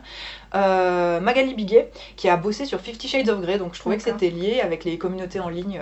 sur des mémoires, pour le coup, je sais que Marion Latta a travaillé, elle m'avait fait passer son mémoire sur la fanfiction, mais de classiques littéraires. Donc, et elle parle, elle développe l'idée d'un d'une maladie de la fanfiction, enfin elle fait un diagnostic de l'auteur de fanfiction à travers ses textes et elle a notamment travaillé sur les fanfictions Orgueil et Préjugés, euh, sur les Ah, fanfictions Les Misérables, euh, avec euh, les Trois Mousquetaires, c'est- Ouais. c'est très marrant. Enfin elle est très marrante en elle en elle-même. Il y a un podcast de Pop en stock cité sur Wikipédia dans l'article fanfiction, il y a le mémoire d'Aliette Gabas et le mémoire de A. Boucherit sur les fanfictions Harry Potter françaises de- qui est accessible en ligne. Euh, vous pouvez sur euh, étudesfanfiction.net, vous pouvez accéder à un lien qui me renvoie au Google Doc euh, du mémoire, donc vous pouvez le lire. Euh, il est tout à fait accessible. Et puis il y a mes propres travaux qui concernent exclusivement donc la fanfiction slash, mais je parle, euh, je parle de ça. J'ai fait un article lié au fandom. J'ai fait deux articles.